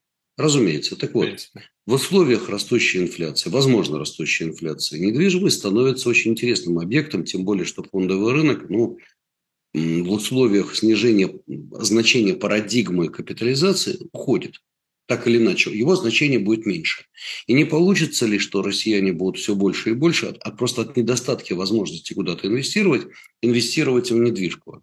Это первое. Это просто как предположение рабочее. То есть вот. ты, ты сходишь из того, что в следующем году, соответственно, у тебя не будет дисконтов конских под 30% на недвижимость. Э, я не, нет, я не этого не могу сказать. Я могу сказать, что потихонечку спрос на недвижку будет восстанавливаться просто из-за того, что у людей некуда будет больше вкладывать. Это первое. И второе, в условиях нестабильности, один секунду, люди предпочитают вкладывать не в ценные бумаги, не в акции, не в облигации, а что-то более твердое. В частности, в ту же самую недвижку. Теперь с я налогами. знаю тебе... Да ради бога, с налогами, неважно. Это никакой Налоги. не актив? Э, секунду, отвечу. Есть еще один очень важный момент. В ситуации, mm-hmm. когда, смотри, в 2023 году, наверное, мы не увидим большого, большой раскрутки инфляции, но она может потихонечку, если санкции сохранятся, идти 24 25 и так далее. И тогда может получиться очень интересный эффект. Ты знаешь, какой эффект был в Израиле в 82 году? Раскрутилась, по-моему, 82 еще, типа это 83 годы, раскрутилась mm-hmm. бешеная инфляция, много людей взяло ипотеку по дешевой относительно фиксированной ставке. В итоге банки бегали за должниками с криками «заберите квартиру, только отдайте нам сейчас вот остаток долга». Mm-hmm. Вот не может ли быть такая штука, и почему я это говорю, что э, возможно, что это определенный даст boost именно девелопменту. Как ни странно. Вот что ты на это скажешь? Ну, смотри, девелоперы разные бывают у нас. Есть девелоперы, которые на загород специализируются. Есть девелопер, массовый сегмент, соответственно, при торпедировании льготной ипотеки, конечно, как бы откинет лапы. Это факт. Потому что как бы ты в премиальном сегменте, да, это возможно. Потому что премиальный сегмент, соответственно, он как бы зависит как бы, от экономической составляющей, там часть вернется, снятие, снятие санкций сразу даст boost. Но в массовом сегменте важнейшим фактором и драйвером роста было, соответственно, именно льготная ипотека.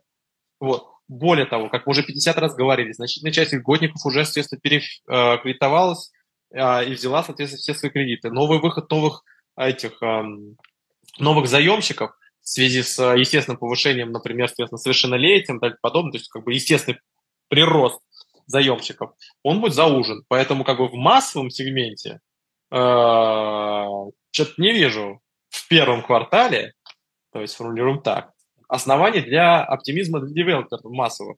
Не в первом квартале, боже Не в первом квартале. Вот я, говорю, поэтому я говорю ближе к концу года. Я бы сделал следующим образом. Если кто-то там собирается что-то поинвестировать, имеет смысл в горизонте двух лет, трех лет инвестировать. Это касается европейской недвижимости тоже. Надо, естественно, брать на дне, соответственно, как бы с учетом слабой национальной валюты, а потом, соответственно, выходить как бы на восстановительную составляющую, которая восстановить все равно произойдет когда-либо, адаптируешь, все такое. То есть это логичная составляющая, но это надо будет очень тонко действовать. И сейчас, я так понимаю, сейчас будут самые высокие скидки. Сейчас есть самые высокие скидки, растет, стабилизируется. Естественно, как бы уже там, э, в конце концов, сейчас отвалятся клиенты, которые, в принципе, не готовы продавать. Вот Ладно. поэтому я бы сказал, что вот на этом дне можно взять, вот, но только в долгую. Если вы собираетесь отбить за год, это не получится. Нет, разумеется, нет. Ну, я просто дал как фантастическую версию. Ладно, давай перейдем к другим вопросам, тем более, что у нас... Э, просто, просто это к вопросу об, просто к вопросу об инфляции. Инфляция очень серьезно как бы за, скоррелирует как бы с реально располагаемыми доходами. Если у тебя, соответственно, как бы в консервативном системе находится потребление, у тебя инфляция никуда не разогонится. У тебя просто люди не будут это потреблять. Если это не товар, соответственно, повседневного спроса. Поэтому как Естественно. бы, я думаю, что пока спрос придавлен, вот, вот это инфляционное ожидание, инфляция почему как бы скатывается вниз? Это не очень хорошая новость. Это говорит о том, что люди не готовы потреблять за любые деньги. Это в мире это, так происходит. Что у людей просто нет инфляции. В мире люди начинают сами сейчас, почему тормозит инфляция в, США, в Европе все радуются, о, инфляция тормозит. А вы знаете, почему она затормозилась? То, что вы, то, что вы хотели, вы и сделали. Вы заморозили экономику, вы добились увольнений, вы, естественно, перевели всех в консервативную систему, и люди теперь думают, а нафига нам тратиться как бы дополнительно товары, если необходимо копить и накапливать. Вот в чем составляющая. В эту стратегию перевели как бы значительную часть ну, экономик. Поэтому так это будет происходить, да. Поэтому инфляция будет, она так схемой работает. Вы специально зарезаете рост, снижаете, соответственно, покупательную способность, консервируете, морозите, чтобы инфляция под давлением спроса снижалась. Другое дело, что как бы это слабо влияет на нефтяную составляющую, но принципе, и частично вы ее тормозите. Мы это видим по показателям, по данным, которые, например, на этой неделе были представлены, на прошлой. Так, я думаю, что мы пока дискуссию завершаем. А что касается товарищем а-ля Евгений Бушуев, который говорит, что хотелось бы, чтобы Коган больше молчал и не перевирал Абзалова, значит, во-первых, большая просьба моих администраторов товарища на всякий случай это самое заблокировать навсегда. Это, во-первых, ну так, для развлечения. Ему все равно мне приятно. Вот. А во-вторых, я буду говорить столько и, и, и то, что считаю нужным вот, в дальнейшем. И э, затыкать мне рот не надо. Вот. Э, ну ладно, бог с ним. Э, теперь пойдем дальше. Э, Совет Федерации, значит, кому не нравится, может отсюда, так сказать, следовать из этого канала. Ни, никого здесь не держу. И затыкать мне рот не нужно. Э, Совет Федерации поддержал новое э, бюджетное правило. Значит, это очень интересная тема. Э, значит, заключается оно в следующем, что э, вообще это абсолютно новое правило. Я тебе скажу честно, когда я читал, я три раза перечитал это все, знаешь, как говорится, пять раз прочитал, сам с трудом понял. Вот. Но смысл такой, что сенаторы на заседании одобрили значит, закон о новом бюджетном правиле. Угу. Значит, он а, фиксирует в бюджетном кодексе объем базовых нефтегазовых доходов, которые могут направляться на расходы в 2023-2025 году. Вот. И э, в абсолютном выражении это значит, считается на уровне 8 триллионов рублей с дальнейшей там, индексацией порядка 4%, э, начиная с 2026 года. Вот. Но э, ты знаешь, во-первых, такой объем, э, он исходит из того, что рубль будет где-то на уровне все-таки 70. Во-вторых, ты знаешь, вот честно, я до конца не совсем понял. Вот хорошо, фиксируется, что все а, расходы, то есть все доходы нефтегазовые в размере 8 триллионов будут направляться на потребление. А что с остальным? Mm-hmm. Вот давай это дело обсудим, потому что Тема, как мне кажется, очень интересная. И она принципиально в данной ситуации отличается от бюджетного правила ранее. Давай эту тему обсудим. Ну, во-первых, мы топили за это бюджетное правило и говорили, что необходимо бюджетное правило 2.0 принимать как бы еще весной. Вот. Я рад, что как бы все как бы расчехлились в течение там сколько, 5 месяцев. Вот, ну, ок, уже хорошо. Первое, судя по всему, речь будет идти от тех, э, э, то есть, э, судя по тому, что там написано, изначально предполагалось, что а, цена может быть привязана к золоту, к нефти, то есть как бы к каким-то эталонам. Этого не произойдет, то есть она будет привязываться к ординам валют. Скорее всего, к ординам валют, которые не связаны с долларом, то есть напрямую к доллару не привязаны. Переводя на русский язык, это означает то, что с большой долей вероятности основную массу в этой корзине не будут составлять ни дихрам, ни гонконгский доллар. Я напоминаю, дихрам жестко привязан а, непосредственно к доллару а гонконгский доллар мягко привязан. В чем разница? Жесткая привязка, просто один в один он тупо за ней идет. А мягкая привязка, это значит, что своими золотовалютными резервами страна там или отдельные территории пытаются эту, эту привязку сохранить. То есть как бы а, путем как бы просто сами добирают этот курс. Вот, а, поэтому с этой точки зрения э, речь идет, скорее всего, о рупиях и юанях как основных межторговых составляющих. Вот попытка создать ликвидный рынок, вот, э, тут целый ряд вопросов возникает. Во-первых, соответственно, такие объемы покупки юаней требуют какого-то определенного согласования. Второе, они предполагают то, что будет плюс-минус более понятно стратегия Банка э, Китая, как мы в дальнейшем обсудим, там, соответственно, руководитель собирает меняться.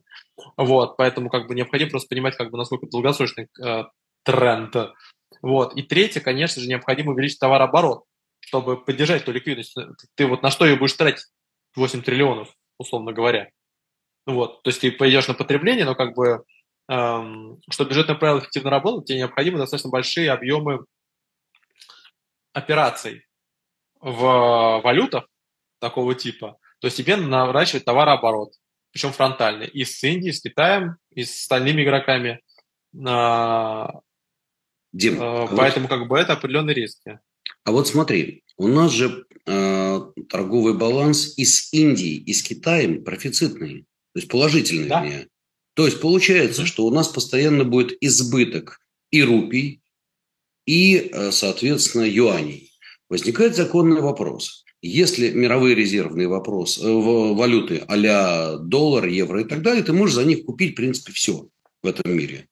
За рупии и за юани можем ли мы все купить? Нужно ли нам накапливать постоянно эти резервы именно в рупиях и юанях? И не будет ли способствовать новое бюджетное правило тому, что у нас появятся в итоге гигантские излишки Э, гигантские запасы. Что будет происходить рубля. укрепление рубля только по другой причине, да, да. И получится вот. юанизация определенной российской экономики. Вот я о чем думаю.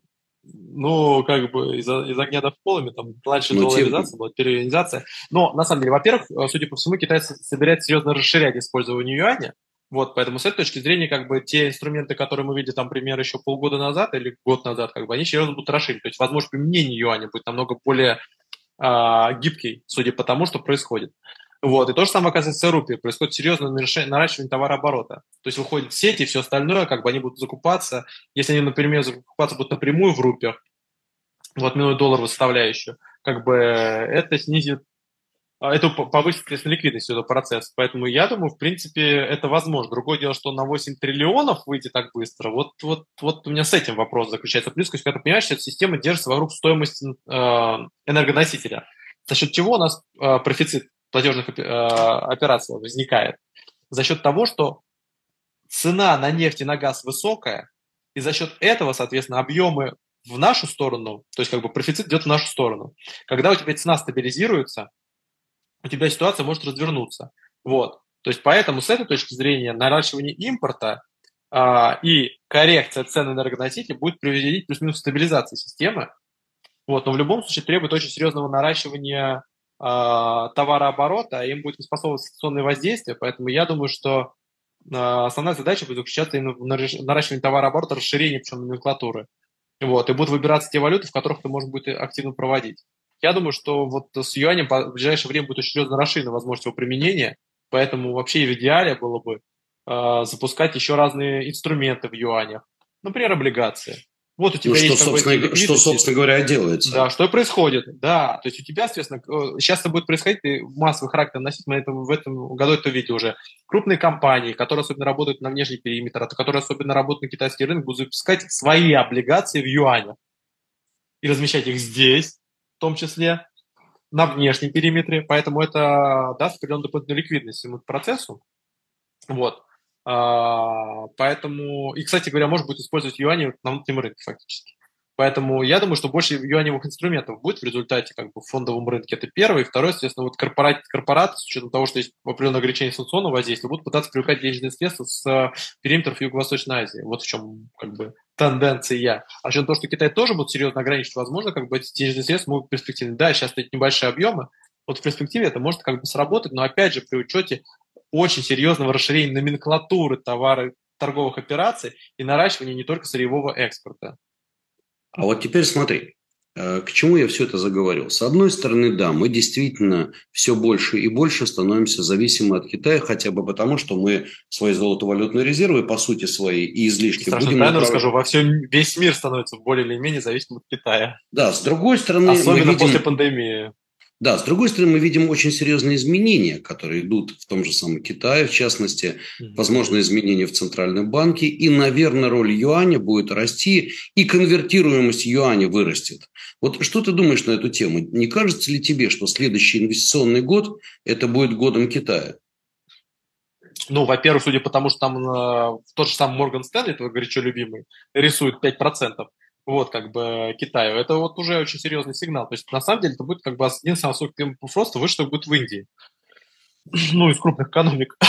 Потому что поэтому с этой точки зрения, конечно же, это ну, э, это может стать таким определенным трендом. Во-первых, естественно, будут кадровые перестановки. Э, в следующем году мы получим, естественно, нового премьер-министра Китая, мы получим нового глава ЦБ Китая. Эти переговоры сейчас происходят, и причем, скорее всего, им может стать представитель коммерческих банков либо э, промышленного, либо, соответственно, индустриального. Вот там два кандидата есть. Либо это может стать женщина, между прочим. Там всего, соответственно, пять кандидатов, как бы две из них женщины. Почему это важно? Потому что он выпилил из этого, из э, политбюро значительную часть как бы прекрасной половины человечества, вот, а сам высокопоставленный, высокопоставленный женщины в политической системе может стать именно глава ЦБ.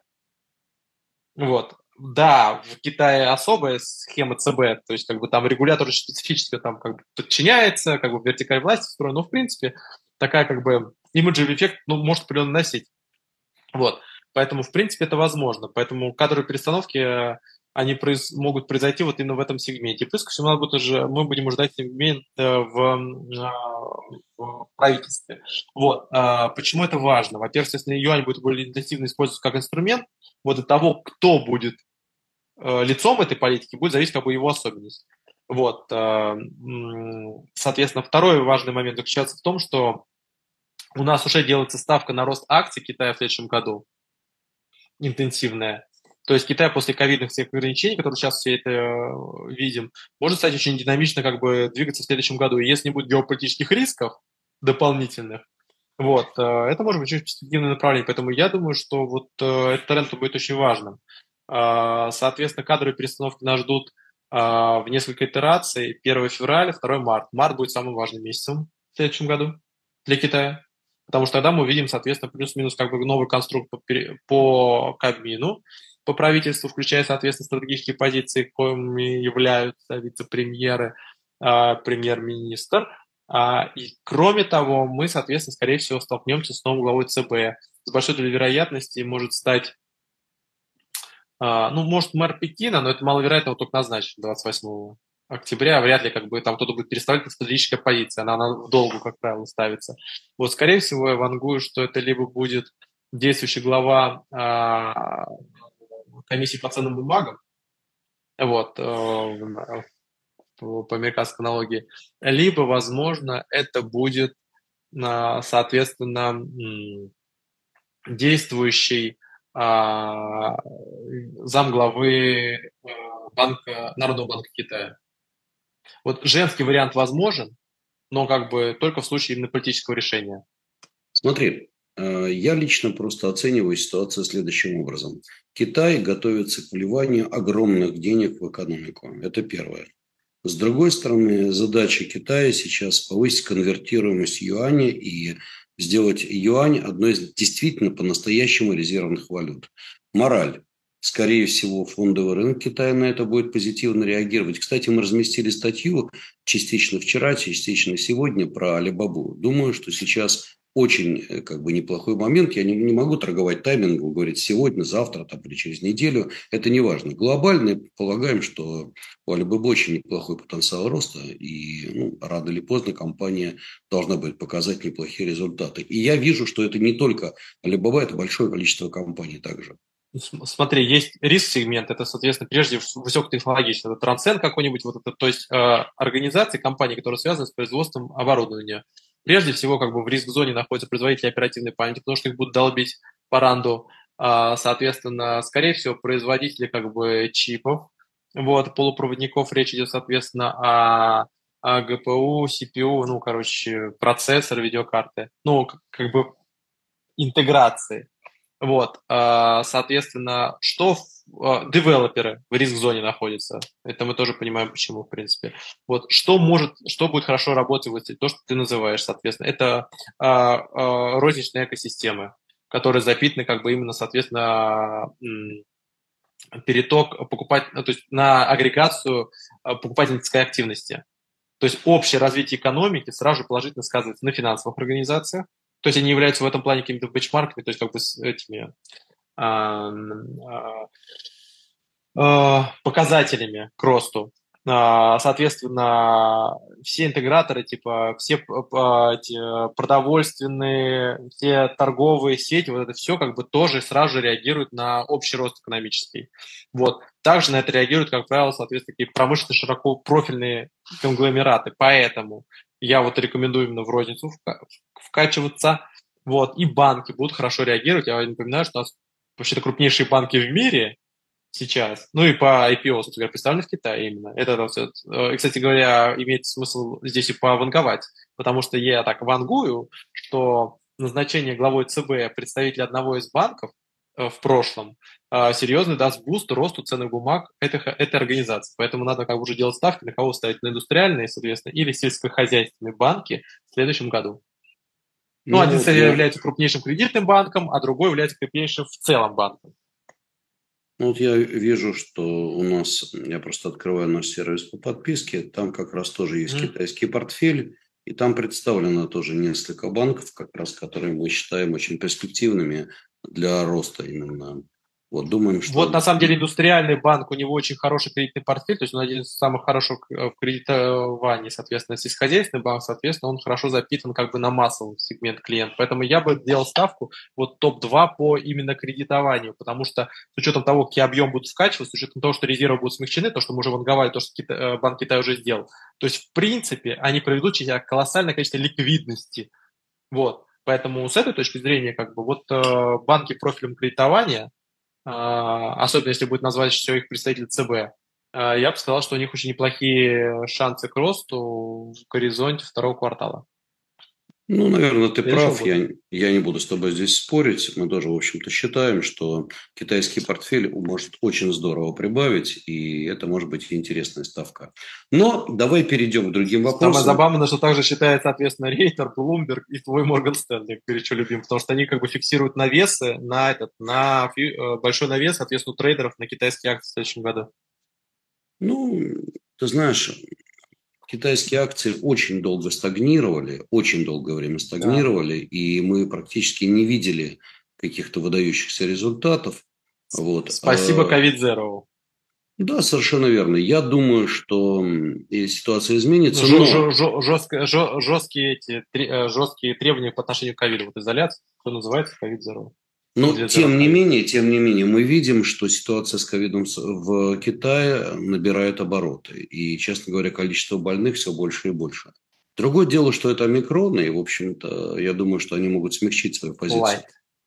На самом деле, здесь очень важным э, агрегатором, то есть очень важным показателем, который имеет смысл посмотреть с точки зрения перспектив хардиникации, это февраль. Февраль следующего года. Почему выделил март и февраль? В феврале китайский Новый год пойдут все данные по потреблению. Это хороший boost по потреблению. У Китая это продолжительный процесс, это перемещение. То есть смотрите данные по транспортной активности, то есть как бы по прибыльности авиаоператоров, например. Э, второе, соответственно, по данным по потреблению. То есть на самом деле, если результат будет достаточно хороший, если будет не, уход от консервативного сценария, а дальше будет, соответственно, кадровое назначение в марте, эти два месяца могут стать очень знаковыми для Китая. Поэтому рекомендую обращать внимание на февраль февраль является самым важным как бы, началом сезона, и от него может отстраиваться как раз темпы роста, потому что как происходит потребление. Кстати говоря, скорее всего, в Европе будет ну, как бы не такие темпы роста по рождественским потреблениям, как мы увидели. То есть вот Target уже прогнозирует у себя падение, как бы Walmart продовольствие в основном рост, то есть товаров не, на, а, необходимым товаром рост, но как бы в премиальном как бы не очень серьезно. Поэтому я бы сказал, что на фоне еще потери интереса и более как бы пессимистичных прогнозов по Рождеству, а, по рождественскому потреблению в Европе и в США, а китайский Новый год может стать очень хорошим бустом под инвесторов. А, ну, давай пока завершим тему Китая. Мы просто mm-hmm. долгое время, предыдущие передачи, как-то до Китая уже не доходили руки. Поэтому я решил вот как раз сейчас, перед тем, что мы поговорим хотя бы два mm-hmm. слова про Великобританию, про Штаты и так далее, э, больше mm-hmm. поговорить на тему Китая. Итак, США. Значит, окончательно определились итоги выборов. В итоге Конгресс, как я понимаю, 221 против 214, по большому счету. Он досчитывает, но, скорее всего, будет примерно так, да. Угу. Перевес очень небольшой. Э, Сенат 50 против 49, при этом э, еще отложенное голосование в Джорджии, как я понимаю, которое уже, скорее всего, ну, ничего не решит. решит. Ну да, мало что решит, потому что так или иначе получится в самом лучшем случае для республиканцев 50 на 50. Как там, помнишь, это как будет делиться? 70 на 70 или 50 на 50? Вот, в итоге, в итоге все решит золотое, золотая акция у Камала Харриса. Иначе говоря... Ну, как в прошлый раз. Угу. Да, все то же самое. То есть, все-таки Сенат, э, Сенатом будет как раз э, рулить э, демократы. Получится интересная штука. Верхняя палата демократы, президент демократы, ну и нижняя палата, Конгресс – это, соответственно, республиканцы. Дим, ну, понятно, что сюрпризов Байдену уже стоит ждать. Наверняка ему сейчас припомнят и все. Припомнят его сынка, припомнят... Э, короче, чего ему припомнят и как быстро ему будут объявлять импичмент, который будет нас всех развлекать. Это первое. У нас впереди поднятие потолка госдолга. Соответственно, mm-hmm. тоже. То есть впереди нас ждут сумасшедшие горки и шоу в Америке. Чего будем ждать? Это такой разноголосица. Все, итоги уже мы, есть. Мы ванговали, это произошло, конечно, без потери Сената, как бы, но на самом деле там не так много пересматривалось, на самом деле, голосов, но неважно, смысл в следующем будет. Если они наберут 221, скорее всего, так они наберут, это будет плюс 5 голосов к минимально необходимому объему 216. Вот, соответственно, а, нет, минимально, получается три голоса к минимально необходимому объему 218. Вот, соответственно, а, что будет происходить? А, соответственно, а, 4 получается. А, что будет происходить? Будет происходить следующим образом. Они уже следующего года, с января, когда, соответственно, вступит в силу, получит мандат нет действующие, соответственно, депутаты, действующие парламентарии, они собираются начать а, парламентские слушания импичмент Байдену. Судя по тому, что им предлагают сделать, они предлагают делать в отношении сына президента, то есть они собираются его вытащить в Конгресс, в Нижнюю палату как минимум, дать показания, вот, конечно, импичмент ничем не закончится, мы все уже об этом 50 раз говорили, потому что для того, чтобы полностью провести, необходимо две трети в Сенате у одной из партий. Это вообще никогда практически не бывало, давно уже не было, не будет никогда. Вот, поэтому как бы это импичментов не существует. Вот, но их можно начинать. А начинать, начинать они точно будут. А, начинаться они точно будут. То есть они собираются туда вытащить, соответственно, а, сына, и, скорее всего, основная тема вопроса будем задавать по Китаю, возможно, по Украине и, вероятнее всего, по Великобритании, возможно. Вот. А плюс ко всему собираются Блинкна вытащить туда.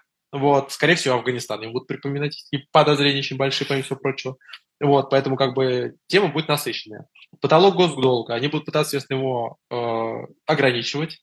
Нас, возможно, ждет шатдаун лучших третьих жанра, причем с выходом именно на президентскую кампанию. Напоминаю, что в США выбор 2024 года. Вот. Нас ждут э, попытка вернуть, они попытаются вернуть денежные средства, которые выделялись Минтруду, они пытаются вернуть денежные средства, которые выделялись по социалке, они попытаются, соответственно, пересмотреть финансирование целого ряда проектов, в проектов зеленой энергетики, и, возможно, попытаются торпедировать, э, усилить и пропустить денежные средства, которые будут выделяться в ТЭК, топ-энергетический комплекс. Вот. Э, Зеленые э, инициативы, они хотят снять там целый ряд позиций, поэтому, в принципе, нас ждет пересмотр некоторых расходов бюджета, это первое. И, соответственно, такое как бы откровенное оставление в палки колеса повестки Байдена перед 2024 годом. Вот. Ну, естественно, как бы там пишет со всем остальным, как бы со слушанием, вот все, что как бы этого касается. А, поэтому, конечно же, Байдену было достаточно, ну, не сложно, но это было проще, чем если бы он еще и верхний пол потерял. Вот. Его основная задача заключается в том, чтобы максимально договариваться с республиканцами. Договариваться будет не очень просто, вот, с учетом как бы на 24 года. А перед, просто перед президентскими выборами происходит очень жестокая, жестокая дисциплинированность партий. Там любой голос против воспринимается как откровенное предательство. Поэтому с этой точки зрения э, вот нас ждет первый квартал э, и второй квартал, такой рост политической турбулентности. Это значит привет-привет твоему золоту. А, вот. Одна секунда, одна секунда, Дим. Тут да. вот один из наших слушателей справедливо пишет, что даун это что? Я поясню. Смотрите, есть бюджет американский, э, есть потолок госдолга. Поскольку бюджет в Америке постоянно дефицитен, то чтобы восполнять потребности бюджета... Надо понимать за... каждый раз. Да, нужно занимать, занимать и занимать. Но занимать можно, пока не достигли потолка. Сегодня у нас, как известно, уже э, сколько там, 30, сколько потолок? 31,4, по-моему, да? Сейчас типа 31. 30. Да. Ну, короче, нет, 31 уже. Уже 31 триллион долларов – это американский долг. 31,4 – это, по-моему, потолок. Потолок достигнут, скорее всего, потолка достигнут в течение нескольких месяцев. Буквально очень быстро. Ну и, естественно, станет вопрос, можно ли дальше занимать, чтобы финансировать американский бюджет госслужащих и так далее. И так, то ну, есть подобное. это решение принимается Конгрессом, то есть Конгресс поднимает этот потолок, то есть он голосует, поднимает, потому что все вопросы, которые касаются финансовой составляющей, все остальное, должны проходить через нижнюю палату, через вообще Конгресс в целом. Такой шатдаун. Если у вас одна из партий контролирует там нижнюю палату, верхнюю палату, у нее есть возможность, ну, нижнюю, есть возможность запретить повышать потолок. В результате у тебя все упирается в этот потолок, и ты не можешь платить денежные средства на госрасходы. Как это происходит физически? У тебя на время, примерно неделя и больше, происходит шатдаун. То есть тебе не выплачивают зарплаты госслужащим. В основном страдают от этого какие-нибудь там а, национальные парки, вот, то есть они закрываются, как бы там никто не работает, и так подобное. Естественно, госслужащие не получают денежные средства, как бы не выделяются денежные средства на различные мероприятия. Перед Трамп там сам закупал свои вещи. Да, потом, когда это все, госдолг повышается, все зарплаты, которые не отработаны, им возвращают. То есть как бы там... Э, но вот все это время происходит шатдаун. Это всегда воспринимается как рычаг, э, инструмент давления на администрацию, на правительство США. Вот government. То есть, как бы, поэтому, как бы, это очень часто используется в США. То есть, за последние 10 лет там было очень много случаев, как используется при условии, при Трампе, при Обаме. Это распространенная практика, на самом деле. Вот. Но в чем проблема конкретно сейчас возникает? В том, что сейчас это будет э, усугубляться 2024 годом. То есть будет попытка таким образом давить на администрацию Байдена с целью там, выделения денежных средств или просто как бы ухудшения ситуации в экономике. Почему? В чем смысл? Перед 2024 годом республиканцам необходимо как можно более сложную ситуацию изобразить в экономике, но при этом реально ее не получить желательно. Вот. Чтобы, соответственно, не все это спонсорская составляющая осталась. Поэтому с этой точки зрения будет всяческая попытка а, не дать успеш... реализоваться успешным инициативам Байдена с нижней палаты. И для этого шатдаун тоже будет использоваться. Шатдаун это, ну, это выключить. Это выключение правительства. Это запрет на расходы кабинета министров. Ну, там нет кабинета министров. Запрет на расходы э, вот, управляющего состава. То есть никто не сможет выделить ни один доллар на любую государственный расход. Ну, Короче, на любую, естественно, статью. Короче, Дима, я хочу сказать следующее. Друзья, это невероятное шоу, которое весь мир смотрит. Да, это прикольно, это прикольно, короче. Но один ну, раз, один раз это шоу превратилось во что-то не самое приятное для Америки.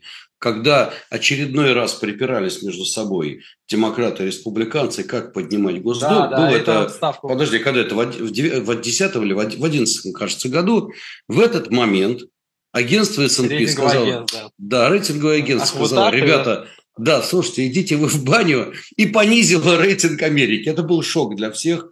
Рынки обвалились в этот день, все сказали, ужас, ужас, как такое может быть, что Байден, что... Не Байден тогда, господи, кто там был президент. Обама. Он что не может... Обама, да, что он не может позвонить руководителю рейтингового агентства и вообще, и вообще выслать срочно к нему докторов, так сказать, для лечения. Все сказали, в Америке так не получается. Короче, это было шоу. Дим, давай вернемся к нашему... Не, но ну, на самом деле надо понимать, что это развлечение. Вот каждый раз, как бы там, если все сидят, читают, но всегда продлевают, повышают. То есть это всегда используется как временный потолок. Вот, но вот конкретно сейчас у этого может быть определенные последствия, что будут требовать каких-то конкретных решений и будут максимально как бы заужать такие возможности. Это распространенная практика в последнее время, и это очень серьезно нервирует рынок, честно говоря, каждый раз. Ну да, ну давай вернемся к нашим делам. И а. прежде всего, самое забавное по Америке – это то, что и Трамп объявил о том, что он выдвигается в президенты, и Байден, которому сегодня исполняется, кстати говоря, всего-навсего 80 лет, тоже ну, выдвигается в президенты. Если, если, если вы считаете, что вы очень возрастны для политики, смотрите на Байдена.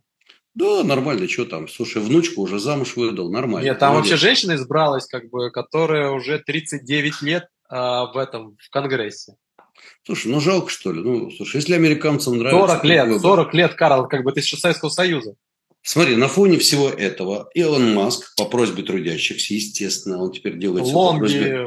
Да-да, а. возвращ... вернул Трампа в Твиттер и как я понимаю, следующая битва гигантов будет э, праймерис в Америке, имеется в виду в республиканской партии. Но он не вернул когда... в полном объеме, на самом деле. Слушай, ну вот. в каком-то вернул, слава богу. Ну, теперь, ну, теперь так, будет, дед, дед может, будет может вернуть. Ну, короче, смысл в следующем, в том, что как бы Байден и Трамп уже объявили о том, что будут выдвигаться. Десантес, это губернатор, соответственно, Флориды, скорее всего, тоже будет выдвигаться. На этой движуха, разборки у республиканцев, скорее всего, будут по этой линии.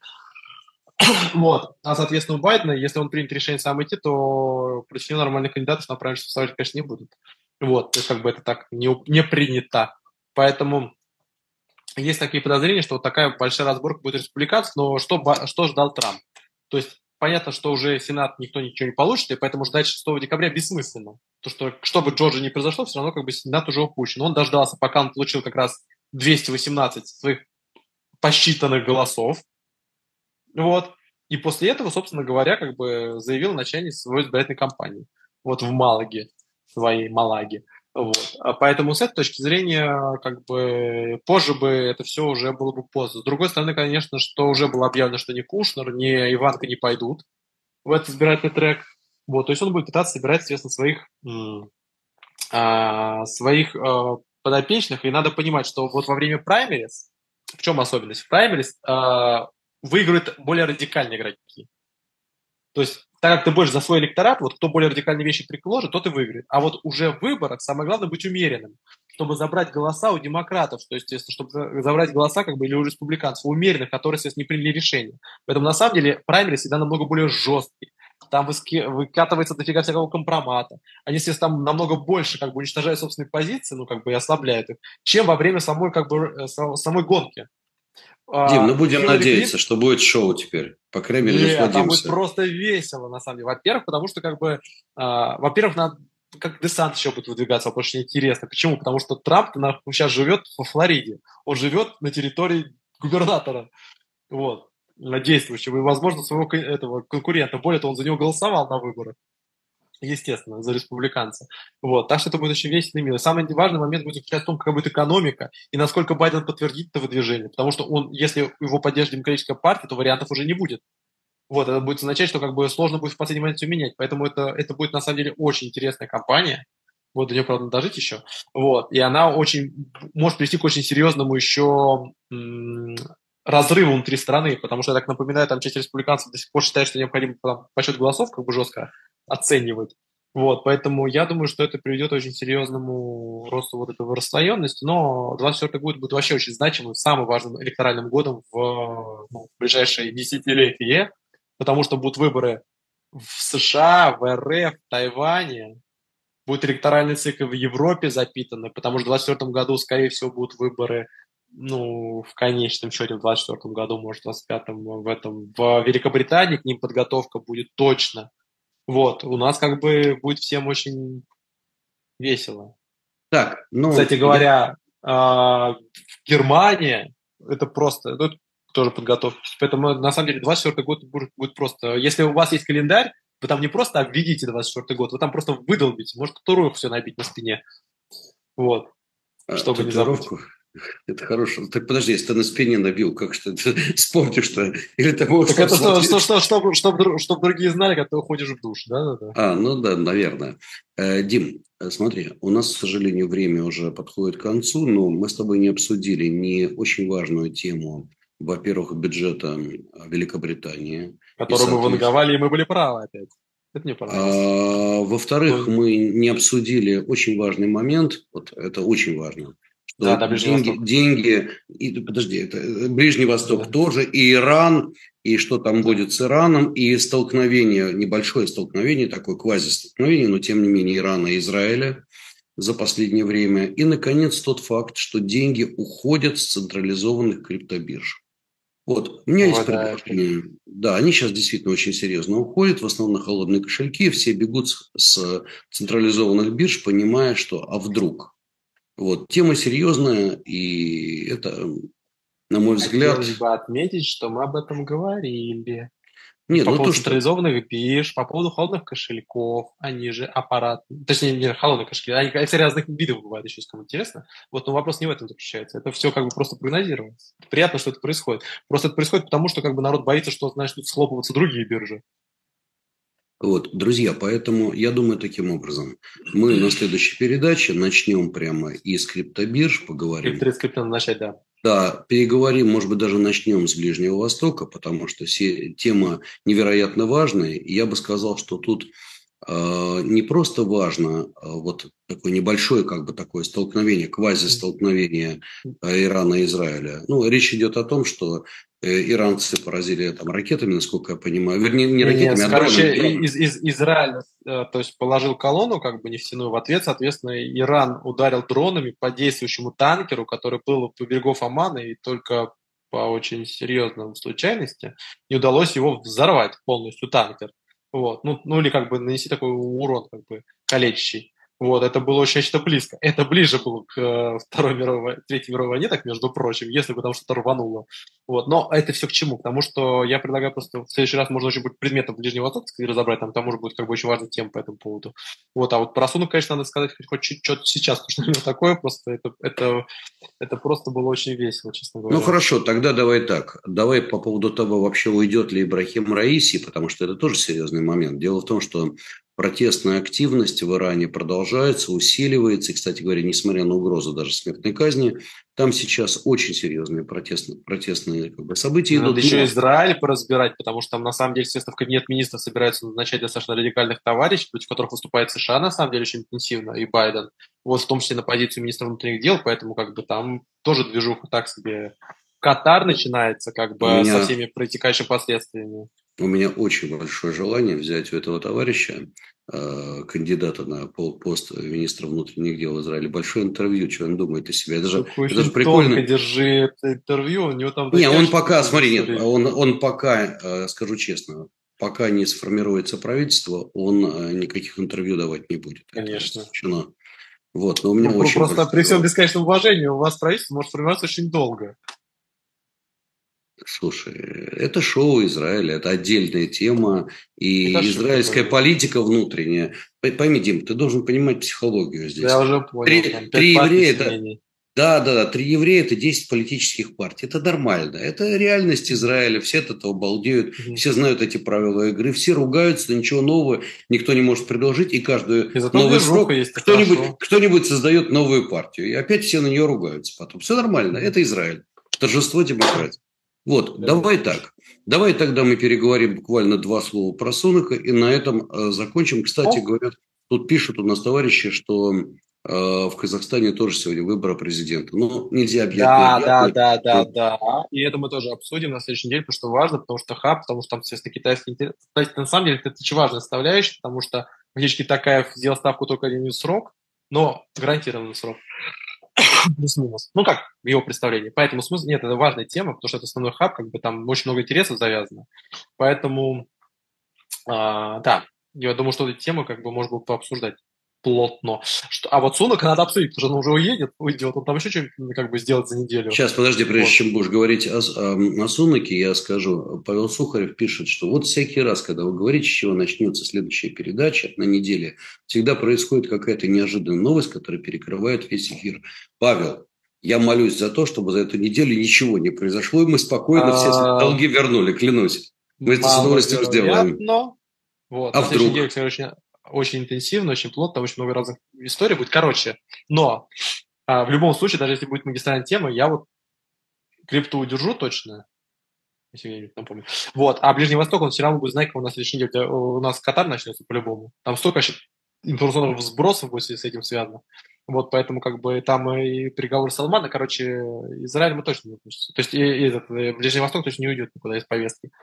Вот, поэтому это это сто процентов. А крипту, э, крипту это надо обсудить, потому что там уже, это уже поздно ее обсуждать, когда там все уже начнется по второму кругу. Вот, а Сунуга надо обсудить сейчас, потому что как бы вот потом опять, вот он может что-то придумать за неделю. Ну вот давай. Причем даже не Сумак, а Джерри, э, Джерри, Джерри Хант. Если быть совсем точно. Ну вот давай да. про это и завершим. Короче, смысл сейчас в том, что мы подговаривали, что 17 числа будет, соответственно, представление нового бюджета. Как бы мы подговаривали, да, и в конце концов представили его. И, как и предполагалось, были срезаны расходы на, а, соответственно, а, энергообеспечение, были подняты налоги, Вот, причем всем поднимаются налоги, примерно, естественно, общий объем выпадения 853-857 э, фунтов с, чело... с домохозяйства. Ну, для примера, как бы это примерно э, где-то неделя э, доходов среднего домохозяйства в Великобритании. Ну, домохозяйство типа семья, ну, семья с домом, в принципе. Вот. А, то есть это достаточно большие подъемы единомоментные. А, также, как мы ванговали, будет, произошло повышение э, пенсии ниже инфляции. Там, соответственно, повышение идет на 10%, а по факту у нас инфляция уже, соответственно, там в 13 чем-то уходит, в 15 но может выйти. Вот, то есть ниже инфляции. А, соответственно, это уже привело, э, ориентировочно в следующем году э, продолжится рецессия. По оперативным данным и представленным, соответственно, исходя из данных консерваторов, в принципе, тоже их представляет падение может составить 1,5%. Раньше прогнозировалось 1,3%. Это достаточно большой показатель. Вот, э, высокая инфляция и, соответственно, дополнительное сокращение э, расходной составляющей. Основная часть заимствования у них прогнозируется там, по 30 миллиардов занимают, по 30 э, миллиардов занимают, они прогнозируют основную часть заимствования в 2026-2027 году. Перевожу на русский язык. Они собираются основную часть заимствования, испугавшись трасс, который там собирался занять все деньги мира, перенести за выборы за выборы, за 25 год. Дим, вот, ну это же разумно. Как бы... Пнуть банку, пнуть банку подальше. Не, классный подход. Типа, естественно, мы сейчас все сократим, как бы вам отлично. А вот как мы это будем дальше использовать, вы узнаете от следующих либористов. Вот, как бы прикольная история, что сказать. Вот. А, ну, как бы большое сокращение госрасходов, соответственно, серьезный удар как бы по рынку услуг, это все понятно. Вот. И такое консервативная составляющая, то есть дует на воду. А в принципе, это будет говорить то, что мы прогнозировали до этого. Соответственно, Великобритания будет позже всех уходить из рецессии. Вот, и, и, и сильнее всего в него упадет. Скорее всего, уровнем, по уровню как бы падения ВВП она будет на уровне Германии. То есть э, они сами там конкурируют друг с другом, но не знаю, чем гордиться, в принципе. А, потому что та же самая, соответственно, эти представители консерваторов говорят о том, что зато мы упадем меньше, чем в Германии. Вот что-то очень сильно сомневаюсь. Во-первых. Во-вторых, как бы, соответственно, нашли чем гордиться, в принципе. Вот, люди сокращают себе потребление на 15%. Вот, и вы как бы реально считаете, что это ваш бенчмарк. Ну, класс. Вот, короче, ситуация там достаточно будет сложная, вот, э, и, скорее всего, нас ждут очень серьезные, сложные выборы через два года, и, скорее всего, это серьезно усилит э, ну, центробежный процесс, с учетом того, что у нас как бы эти навострили лыжи в следующем году, в сентябре, в октябре, этот референдум по Шотландии. Это очень большая проблема, на самом деле, будет по целому ряду причин. Шотландия – основная часть энергоресурса, точно, Великобритании в принципе. Это регион, который является донором в понимании, как бы, соответственно, как бы классической системы. Поэтому я думаю, что какие-то плюшки в следующем году появятся, но только после отопительного сезона. Ну и на этой ноте я думаю, что мы сегодня завершим. Э, тут вот пишет народ, а что ж вы прямо сейчас не начнете? Друзья, вы знаете, э, мы бы с удовольствием, но, к сожалению, есть еще другие дела, поэтому вынуждены ими тоже... Когда мы запустим канал 24 на 7, как бы, соответственно, и будем просто тупо умирать здесь, то да. Вот, но нет, во-первых, во-первых... Я лично во- еще молоденьким себя считаю, мне рановато. Да-да-да, да, скажи это Байдену. Вот, э, человек на второй срок идет. Представляешь, что он, он, у него срок закончится, будет 86 лет. Ну, 86, это просто... Хорошо, стоп, не 86, что ему будет Ему 86, будет 87 80... лет. Да, ну что, будет 30... В 24 ну, году выборы. Ну ладно, ну рецидивистом станет. Ну пойдет на, на вторую 86, станет рецидивистом, нормально. Это вообще законно, в принципе. 86 лет человек закончит. Президент 86 лет.